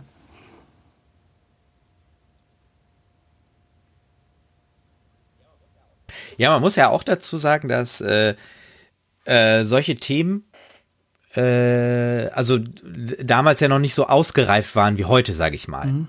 Ne, also äh, ich denke mal auch so, so, so, so, so Diagnosen waren ja noch viel rudimentärer und äh, mhm. ich sag mal, heute würde man sagen, klischeehafter, mhm. ne? Ja gut, es war halt auch noch nicht so ausgereift wie heute, ne? Vor 60 Jahren. Genau, ja. Und in 60 mhm. Jahren sieht das vielleicht auch noch mal ganz anders aus. Ja, eben, mein, ja.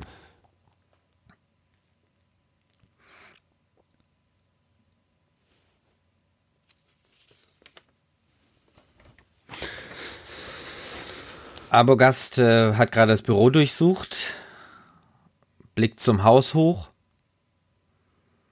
Er hat ja kurz vorher mit äh, Laila telefoniert und seine Informationen weitergegeben und ja auch versprochen, dass er in einer Stunde da sein wird.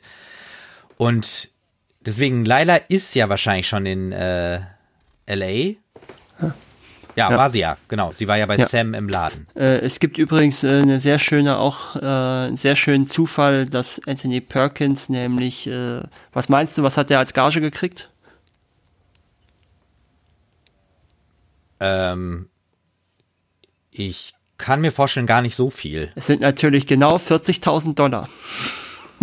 oh, okay. natürlich auch sehr lustig. Kann er, hätte er ja gleich den, hätte er ja, ja gleich den Umschlag vom Set mitnehmen können. Ja, genau, richtig, ja. Aber es ist natürlich ein lustiger Zufall. Ja, das ist, okay, aber es ist wirklich ein Zufall, ne? Das hat also nehme ich mal an, dass es da, also ich weiß es nicht, vielleicht hat Hitchcock da auch noch besondere, äh, besondere psychologische Konsequenzen D draus sich überlegt. Ja. Ja.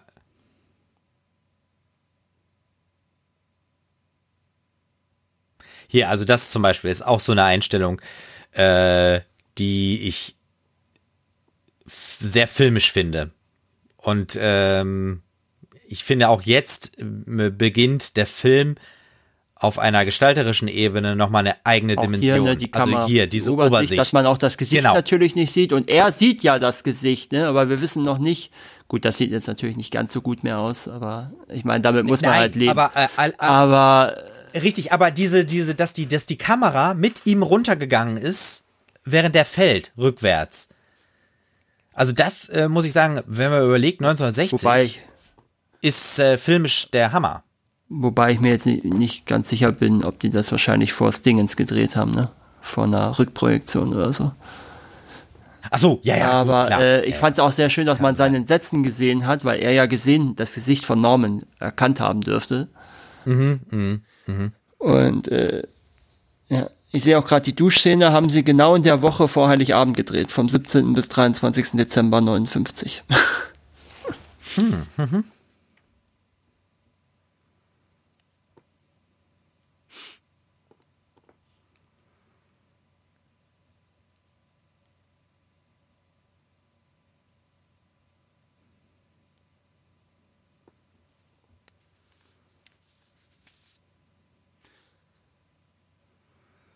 Ja. Ich finde hier diese, diese äh, Rechen hinten, also die, sie sehen halt. Natürlich was bedrohliches. Bild her ne? auch, ja. Ja, total. Bisschen wie der Handschuh von Freddy Krüger auch. Dann genau. Das nächste Auto versenkt. Und jetzt wird es natürlich immer schwieriger. Äh, ach so, oder ist das, ist das, äh, ist das das Auto von äh, Abogast oder ist das jetzt von Sam, der Wagen? Das müsste von Nee, es macht keinen Sinn, sonst würde es keinen Sinn machen, dass er da draußen steht, in dem Sumpf. Ja, aber wie viel? Aber wie viele Autos passen denn da rein in diesen Ah, du, ich glaube, der ist nicht so klein. Ah. Das ist natürlich jetzt auch schön, wenn er sieht, oh nein, es geht immer weiter. Ähm, ja. Es gibt auch ein paar Verbindungen zwischen dem Film und Hitchcocks Vorgängerfilm, äh, nämlich Vertigo. Ja. Also nicht, also äh, nicht Vorgängerfilm, sondern einem der Vor Filme davor. Vertigo. Äh, ja, ja. Und zwar ähm, haben wir äh, einmal natürlich die Thematik Hotelzimmer, ist ja ein Thema in beiden mhm. Filmen. Mhm. Ähm, wir haben Soul Bars beide Male mit einer sehr speziellen Sequenz. Wir haben beide Male äh, Close, na, sehr große Closen von äh, einem Frauenauge wo auch wieder rausgezoomt wird. Äh, die Hauptdarstellerin mhm. wird, stirbt in beiden Fällen so ungefähr zur Mitte des Films. Ähm, dann haben wir auch noch in beiden Fällen diesen Schuss von oben mit der Treppe, den wir gerade gesehen haben bei Abogast. Mhm. Den haben wir ja auch dann in dem Glockenturm. Mhm. Äh, beide Male wird eine Frau gesucht, die gar nicht da ist. Ne? Mhm, mh. Der Tod einer Frau wird dramatisch äh, verkündet in beiden Fällen. Mhm. Und, äh, der, und ein Arzt gibt seine Diagnose zu ein, zur, Haupt, zum hauptmännlichen Hauptdarsteller ab. Ne? Bei, bei Vertigo waren es ja dann die Höhenangst. Und hier mhm. haben wir ja dann ja. am Ende die Diagnose von Norman. Also ist ganz interessant, ne? obwohl es zwei so unterschiedliche Filme sind, äh, wie ähnlich da Hitchcock scheinbar doch gearbeitet hat. Ja.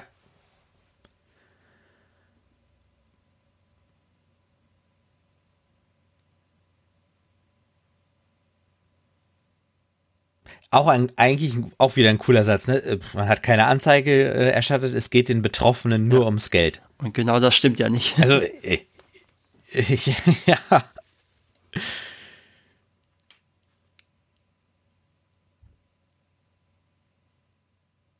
Aber jedenfalls versuchen jetzt äh, Lila und Sam sich Hilfe beim Sheriff mhm. zu holen, der ja auch irgendwie extra dafür scheinbar aus dem Bett geholt ja, wurde. Ne? Wirkt ganz so danach, ne? Mhm.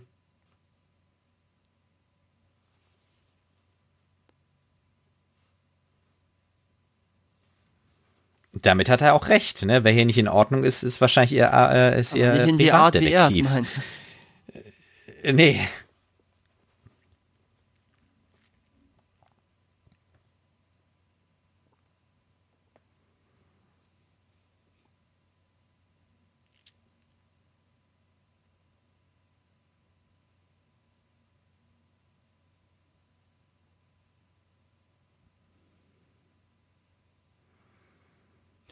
Und äh, ein weiterer Grund für, oder ein weiteres interessantes Thema zum Thema Musik ist nämlich, äh, dass Bernard Herrmann, weil der Film eben auch nur schwarz-weiß war, hat er sich entschieden, ich nehme nur Streicher,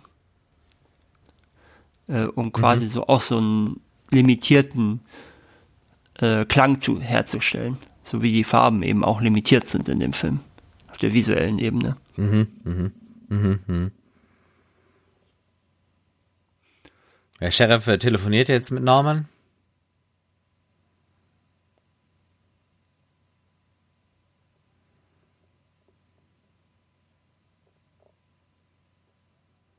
Ist auch gut, wie er so äh, antwortet und wir nur hören, ja, und was ist dann passiert? Und dann denkt man sich so, okay, es ist irgendwas passiert. Ja, und das weiß ich gar nicht. Und äh, jetzt, ich meine, Norman hat die anderen äh, Kenntnisse nicht, aber ähm, wenn Norman jetzt wüsste, dass die nicht wissen, dass er definitiv dort war. Mhm. Äh, auch interessant, ne? Dass keiner von denen, dass, dass, dass, dass wir jetzt diese Erfahrung haben, dass Norman Bates Mutter angeblich tot ist.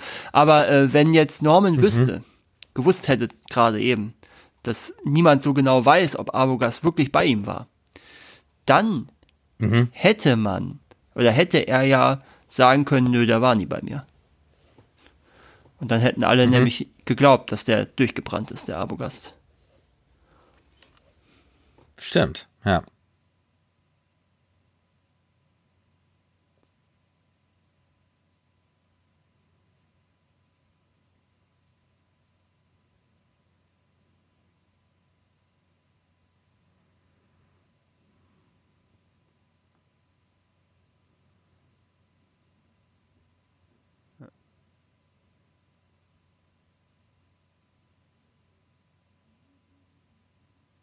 Das ist auch eine schöne Frage. Wer liegt, also wenn das die Mutter von Bates, äh, von Bates ist, wer liegt dann äh, in einem Grab auf dem Friedhof? Falls überhaupt noch jemand dort liegt, ne? Äh, genau, das ist ja dann das, was, was wir äh, später ja. noch hören. Aber ja, äh, interessant auch, ne, dass wir jetzt so, aber auch da ist ja noch, versucht ja Hitchcock uns jetzt ganz andere Dinge weiß zu machen, ne, dass Norman quasi da irgendwie den Tod der Mutter vorgetäuscht hat, um äh mhm.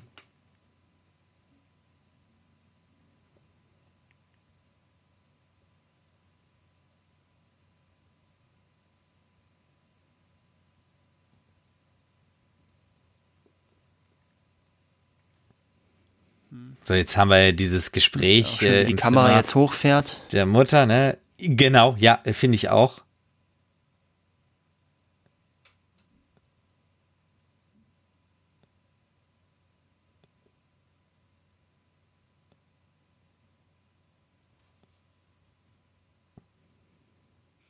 Und hier finde ich auch diese, also das finde ich jetzt auch, glaube ich, eine der stärksten mhm. äh, Kamerafahrten. Also man denkt erst, wir gehen über die, äh, äh, über die Wand rüber, dabei dreht die Kamera, schaut mhm. nach unten. Und diese Einstellung mhm. hatten wir ja eben schon mal. Und jetzt, jetzt muss ich natürlich noch mal genauer hingucken, weil ich nicht genau weiß, Wen trägt Norman da eigentlich? Aber das ist der erste. Das ist der Leichnam. Also die ja, Mumie. Weil, äh, das ist das Schöne ist, man, man denkt so, man denkt so, es ist irgendwie eine äh, eine Puppe. Ja.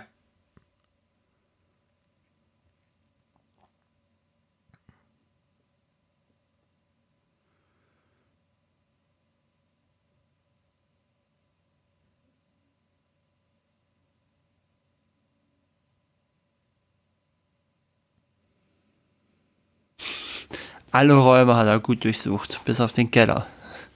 Ja, gut, bis auf den Keller. Ja, gut. Geister glaube ich nicht, ja. Das ist ja, das ist, finde ich, auch eine sehr interessante Zeile eigentlich. An Geister glaube ich nicht. Ähm, weil wir ja auch jetzt so kriminologisch, also jetzt, das läuft natürlich schon seit den 10er, 20er Jahren, aber äh, trotzdem ist es ja immer noch nicht überall, gerade bei so Provinz äh, Provinzsheriffs noch nicht so ganz angekommen, in so einer in so einem Übergang sind von den Ermittlungsmethoden hin zu äh, professionelleren mhm. Methoden, hin zu Forensik, hin zu Profiling, hin mhm. zu psychologischen mhm. Analysen der mhm. Täter. Mhm. Mhm. Ja. Das stimmt.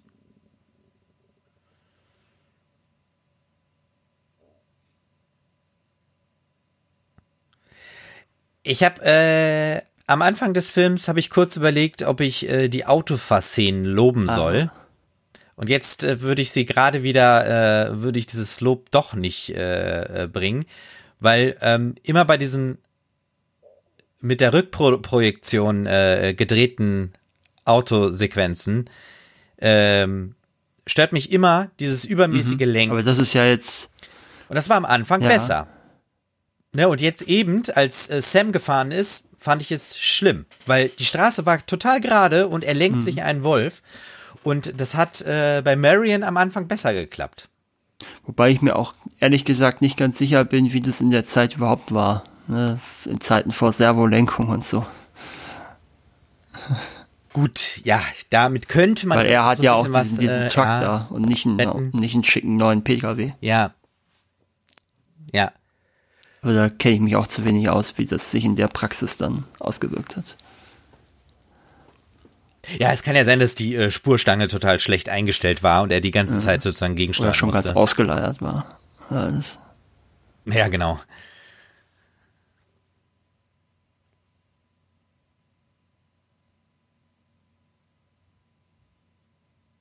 Sam und äh, Laila lassen sich jetzt da eintragen. Selber ein, tragen sich jetzt da ein als Gäste.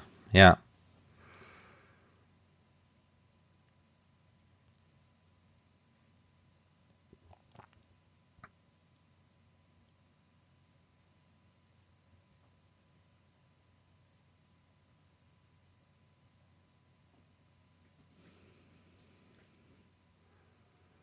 Ja, da sieht man, dass Norman es eigentlich schon gar nicht mehr gewohnt ist, so einen klassischen Hotelbetrieb zu machen. Ja. Mhm.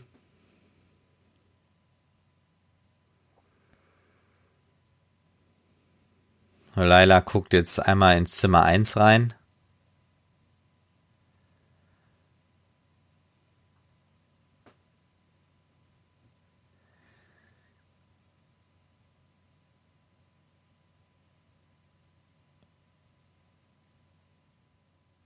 Ja, man merkt auch, äh, dass ja die, die Situation ist angespannt. Ne? Also Nor Norman ist auch nicht sehr. Er fragt entspannt. sich warum. Ne? Äh, weil das jetzt zwei sind. Ne? Ist, oder schöpft er Verdacht oder geht es ihm einfach nur darum, dass da ein Mann neben der schönen Frau ist äh, und er sie nicht haben kann? Ah, ja. Fühlt er sich bedroht von dem Mann. Ja. In Anwesenheit dieser Frau. Mhm. Mhm.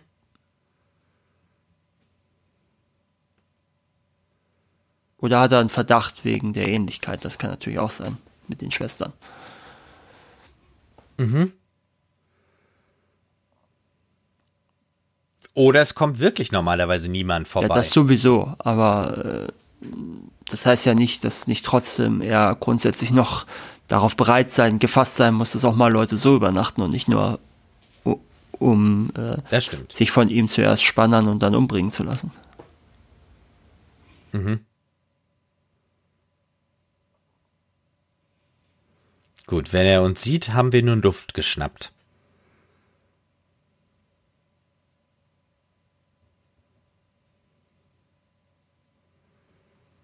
Hier auch dieser trostlose mm. Baum, der diese ja. Blätter so hängen lässt. Auch generell, das sieht auch schon so ein bisschen abgeranzt alles aus da. Ne, so, so also es ja. könnte mal wieder frisch gestrichen es hat, es werden. hat was von, von so einer ja. Western-Kulisse, weißt du, so mit diesen, mit dieser Veranda da und diesen Wobei einfachen Holzbalken. ja teilweise wirklich so aussehen. Aber äh, es könnte auch mal wieder frisch gestrichen werden. Ne? Das sieht man ja trotz Schwarz ja. und Weiß sehr deutlich. Hm. Jetzt gehen äh, Laila und Sam in Zimmer 1 rein, fangen an zu durchsuchen und äh, schön auch, dass hier wieder die Schubladen aufgemacht werden. Marion hat sich ja dagegen entschieden, mhm. das äh, Geld in der Schublade zu verstecken.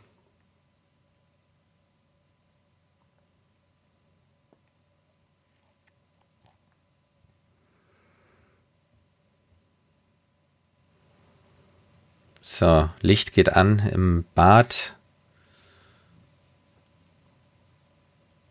Und hatten wir nicht den Klodeckel geschlossen das letzte Mal?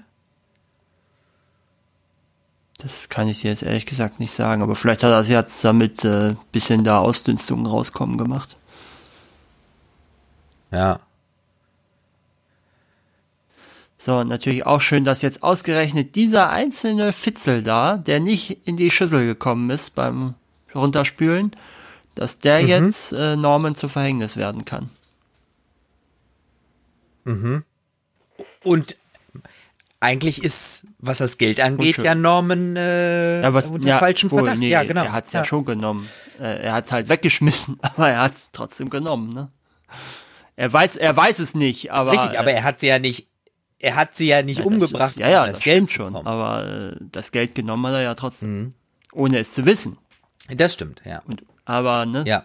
das ist ja gerade das, ne, das was was bisher immer das Pech von Marion war, wodurch sie sich selbst in die Falle gelockt hat, äh, dass sie Norman begegnet, ist jetzt das Pech von Norman, weil er eben nicht wusste, Ja. dass Marion äh, äh, äh, offenbar gesucht wird und ein Verbrechen begangen hat. Das weiß er ja nicht. ja. Äh,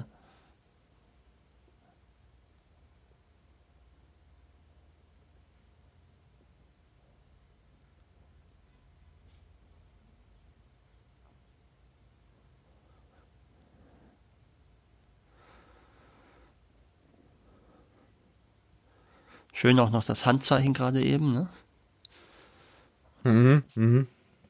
Das Bates Haus, das übrigens wohl ähm, äh, von der Kulisse her komplett unstrukturiert ist. Also äh, wenn man das jetzt mit Innen und Außen vergleicht, passt das wohl überhaupt nicht zusammen von der Architektur her.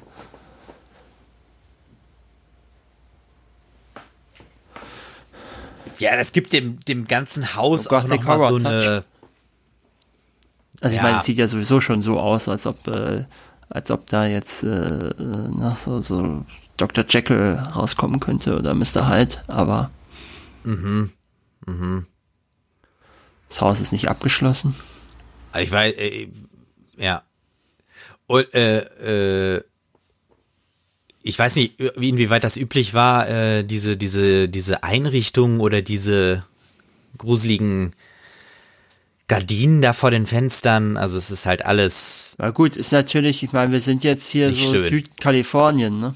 Also, äh, das macht natürlich Mhm. schon Sinn, da Gardinen vor die Fenster zu hängen, und gerade wenn du so mittags da die Sonne reinknallt. Ja gut, ja.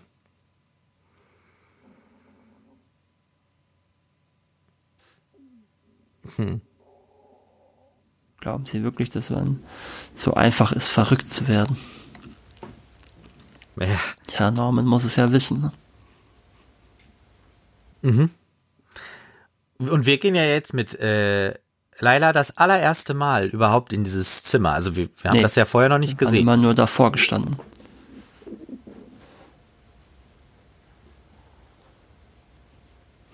Der Waschtisch. Und dann auch hier diese Einrichtung. Da Ja, die haben viel Geld gehabt, ne? Figuren. Deswegen, ja, was Ah, heißt scheinbar, scheinbar. deswegen kann er ja das überhaupt alles so machen, ne? Der, der nimmt ja nichts mehr ein. Der lebt ja von seinem Erbe hier. Ja, stimmt. Deswegen kann ja. es ihm ja egal sein, ob da Leute vorbeikommen oder nicht. Und wenn sie mal vorbei. Das ist ja auch so ein Ding gewesen, ne, mit dieser Vorauszahlung. Immer wenn er jemanden umbringt, schmeißt er das Geld ja sogar weg. So, das sieht natürlich. Und Mhm. das wir haben halt gerade diese Doppelprojektion gesehen, wo sie sich erschrocken hat. Ja, ja. Und ähm, man, wir denken ja im Moment noch, es muss jemand im Haus sein. Auch schön, äh, wieder diese, wie sie offenkundig schon so lange da drin gelegen hat, nach zehn Jahren, dass sich da diese Kuhle schon gebildet hat. Mhm. Mhm.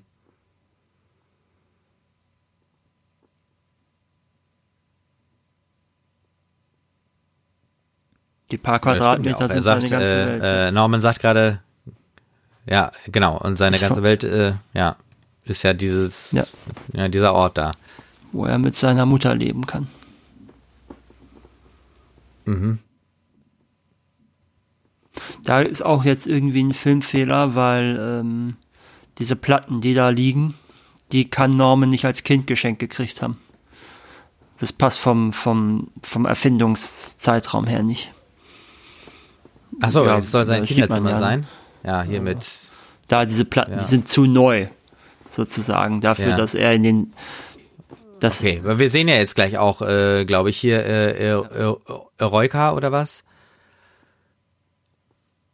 aber dieses Plattenformat ist halt zu neu gewesen für ihn. dass, dass er das Kind gekriegt haben könnte. Okay. Hm.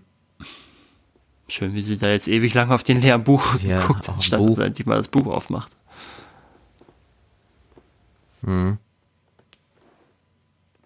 Man sieht, wie, wie, Ja. wie nervös Norman ist.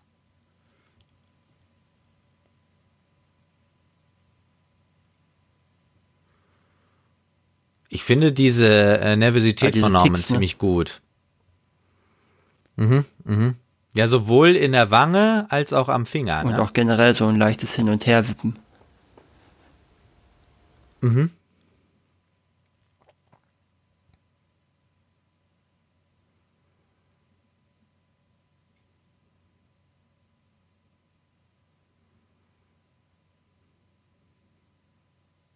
So, jetzt gibt's so ein Handgemenge und Norman überwältigt Sam. Rennt ins Haus rein.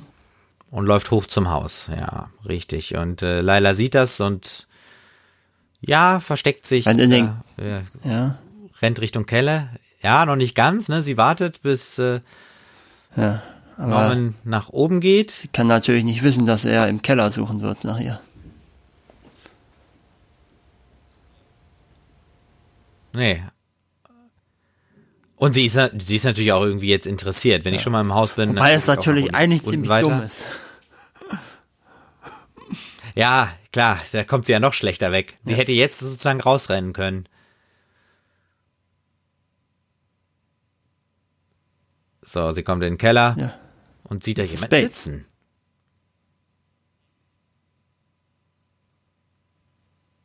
Ja. Und jetzt tippt sie sie an und sie dreht sich von alleine Und wir um. sehen die Mumie. Genau. Und die wieder ein. Schrei Und jetzt sehen und wir auch die, zum ersten äh, Mal ihn im Kostüm. Und se also sehen, dass er im Kostüm steckt, so meine ich. So, und äh, Genau. es gibt eine, gut, dass er doch nicht so lange bewusstlos war, der Sam.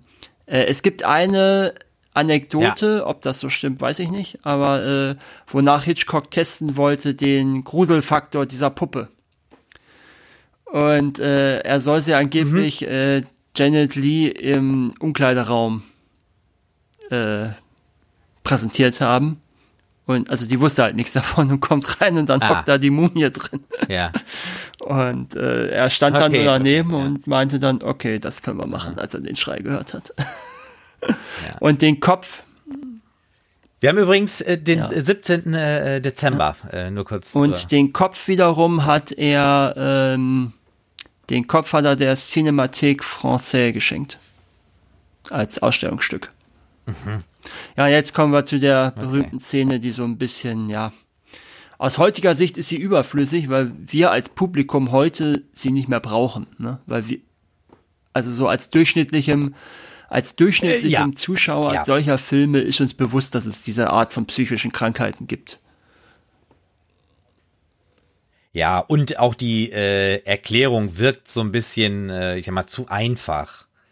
Ich glaube, das ist heute auch differenzierter noch, ne? Also, Ja gut, ich sag mal so, das ist jetzt natürlich auch, ich meine, das ist jetzt kein, kein Fachsymposium für, Nee, äh, genau, das ja, muss man ja auch äh, bedenken, ne? sondern da sitzen ja ein paar Polizisten, ein paar Provinzpolizisten, die auch von sowas wahrscheinlich noch nie gehört haben, groß, die vielleicht alle Ja, zum ja. ersten Mal mit einem Psychiater zusammenarbeiten gerade ja. äh, und halt zwei, zwei Zivilisten, sage ich jetzt mal in Anführungsstrichen. Also ja. ich finde das jetzt nicht so schlimm, weil Nee, schlimm, schlimm finde ich, schlimm finde ich es äh, auch nicht. Aber man würde es, äh, wie du eben auch sagtest, also man, wir, wir brauchen es eigentlich heute nicht mehr und man würde es auch nicht mehr so machen. ja.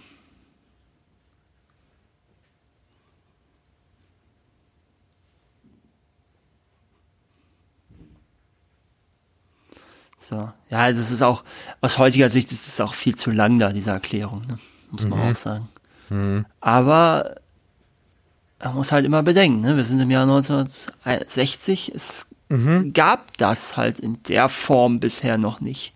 Also es gab es immer mal wieder angedeutet, aber da war das halt schon viel früher klar, dass das geistig Kranke sind. Das ist dann nicht erst in der letzten Szene oder in der vorletzten Szene des Films äh, erst enthüllt worden. Ne? Und das ist eben das Ding. Ja.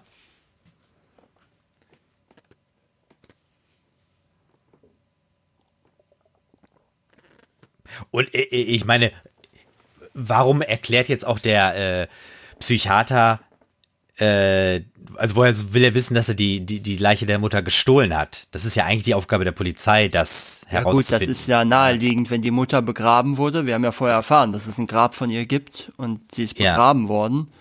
Äh, dann heißt es ja, da muss er sie ja geklaut haben, sonst hätte er sie ja nicht. Äh, richtig, richtig. Aber das, das ist, das wäre jetzt nicht die Aufgabe des Psychiaters, das zu sagen. Ne? Das ist ja eigentlich Ach, dann die Ermittlungsaufgabe. Ja, aber also das, ja, das also jetzt bist du aber sehr, sehr nitpicky. Also. Nee, das stimmt. Äh, aber äh, man muss ja den Film jetzt auch noch zu Ende bringen. Und das muss ich zum Beispiel auch sagen. Ähm, das würde ich auch sagen, das ist stark an dem Film, dass er, dass er abschließend ist. Mhm. Also, das, also nicht, dass es nicht, nicht quasi so endet, dass es nicht jetzt im Keller endet und Norman wird äh, genau, überwältigt richtig. oder Norman wird erschossen oder so, wie man es vielleicht äh, genau, richtig. würde. Und die ja. beiden liegen sich nur in den Armen und gut ist. Mhm. Ja, ja, verstehe. Und das haben wir ja auch, glaube ich, schon öfters äh, bei äh, Filmen äh, diskutiert, äh, wie wichtig das Ende ist mhm. äh, und sich da eigentlich so zeigt, ob eine Geschichte funktioniert, in sich schlüssig ist. Ja.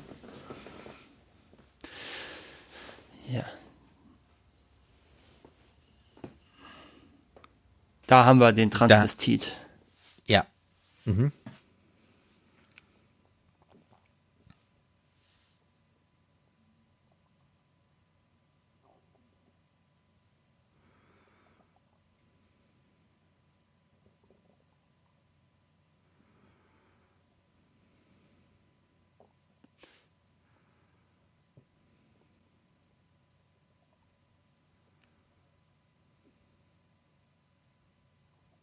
Ja, ähm, jetzt hast du ja den Film, glaube ich, zum ersten Mal wirklich am Stück gesehen gehabt in der Vorbereitung und heute jetzt ja. auch nochmal. Ähm, wird denn der Film deiner Ansicht nach der ganzen, ähm, dem ganzen popkulturellen Rattenschwanz, der an ihm jetzt dranhängt, äh, bis hin in die bildende Kunst und ins MoMA hinweg äh, gerecht? Oder siehst du den nicht so stark an? Ähm, ich würde schon sagen, dass er dem gerecht wird. Allerdings würde ich auch hinzufügen, dass man äh, sich mit ihm schon aktiv beschäftigen muss. Also ich meine, äh, anders als zum Beispiel bei Casablanca, ne? Mhm. Äh, bei Casablanca, wenn man den schaut, also auch heute schaut, würde man sagen, ah, ne? Deshalb, äh, ne? Und ich finde, diesen Effekt hat man bei Psycho zum Beispiel nicht ähm, man muss schon ein bisschen drüber reden und sich damit auseinandersetzen. Und vielleicht hilft da auch unsere, unser Kommentar dazu, mhm. mehr zu verstehen. Das ist jetzt auch nochmal ein sehr schöner Schuss, finde ich. Ne? Also das wirkt, man weiß schon gar nicht mehr, ist er jetzt in der, das scheint ja keine Gefängniszelle zu sein, das muss ja das Vernehmungszimmer sein, aber es wirkt so leer. Mhm. Ne? Es, und jetzt, jetzt ist das Fenster weg, jetzt ist er ja ganz irgendwo im mhm. Nirvana, jetzt ist er ja auch ganz oh, mit seinen diese, Gedanken. Ne? Genau, und diese Decke auch nochmal, die gibt dem Ganzen so, so, so, so ein bisschen so, so äh, Zwangsjackencharakter. Ja. Ne, so eingewickelt. Und hier muss man wirklich sagen, das ist so der Eindruck, ich finde Norman ist total psycho. Ja, er ist ja dann auch 20 Jahre in der Anstalt. Ja. ja. Und äh, ich finde, er schielt er hier auch ein bisschen, ja, ne? Kann schon sein, ja. So, und jetzt musst du gleich mal aufpassen. Auf das, guck mal ganz genau auf das Gesicht. Ja. ja. Siehst du es? Hast du es gesehen? Ah, ja, diese Blende. Wie er ja. da nochmal das Gesicht von der, von der Mumie reingeschnitten hat. Ja. Das ist natürlich Richtig. auch ganz großartig und auch, ich finde es eine ganz interessante Art, dass er, ähm, dass er jetzt in die Bergung von dem, von dem Auto nochmal zurückschaltet. Und dann, ja. äh, weil das ist ja eigentlich so mit das, was uns jetzt am wenigsten noch interessiert.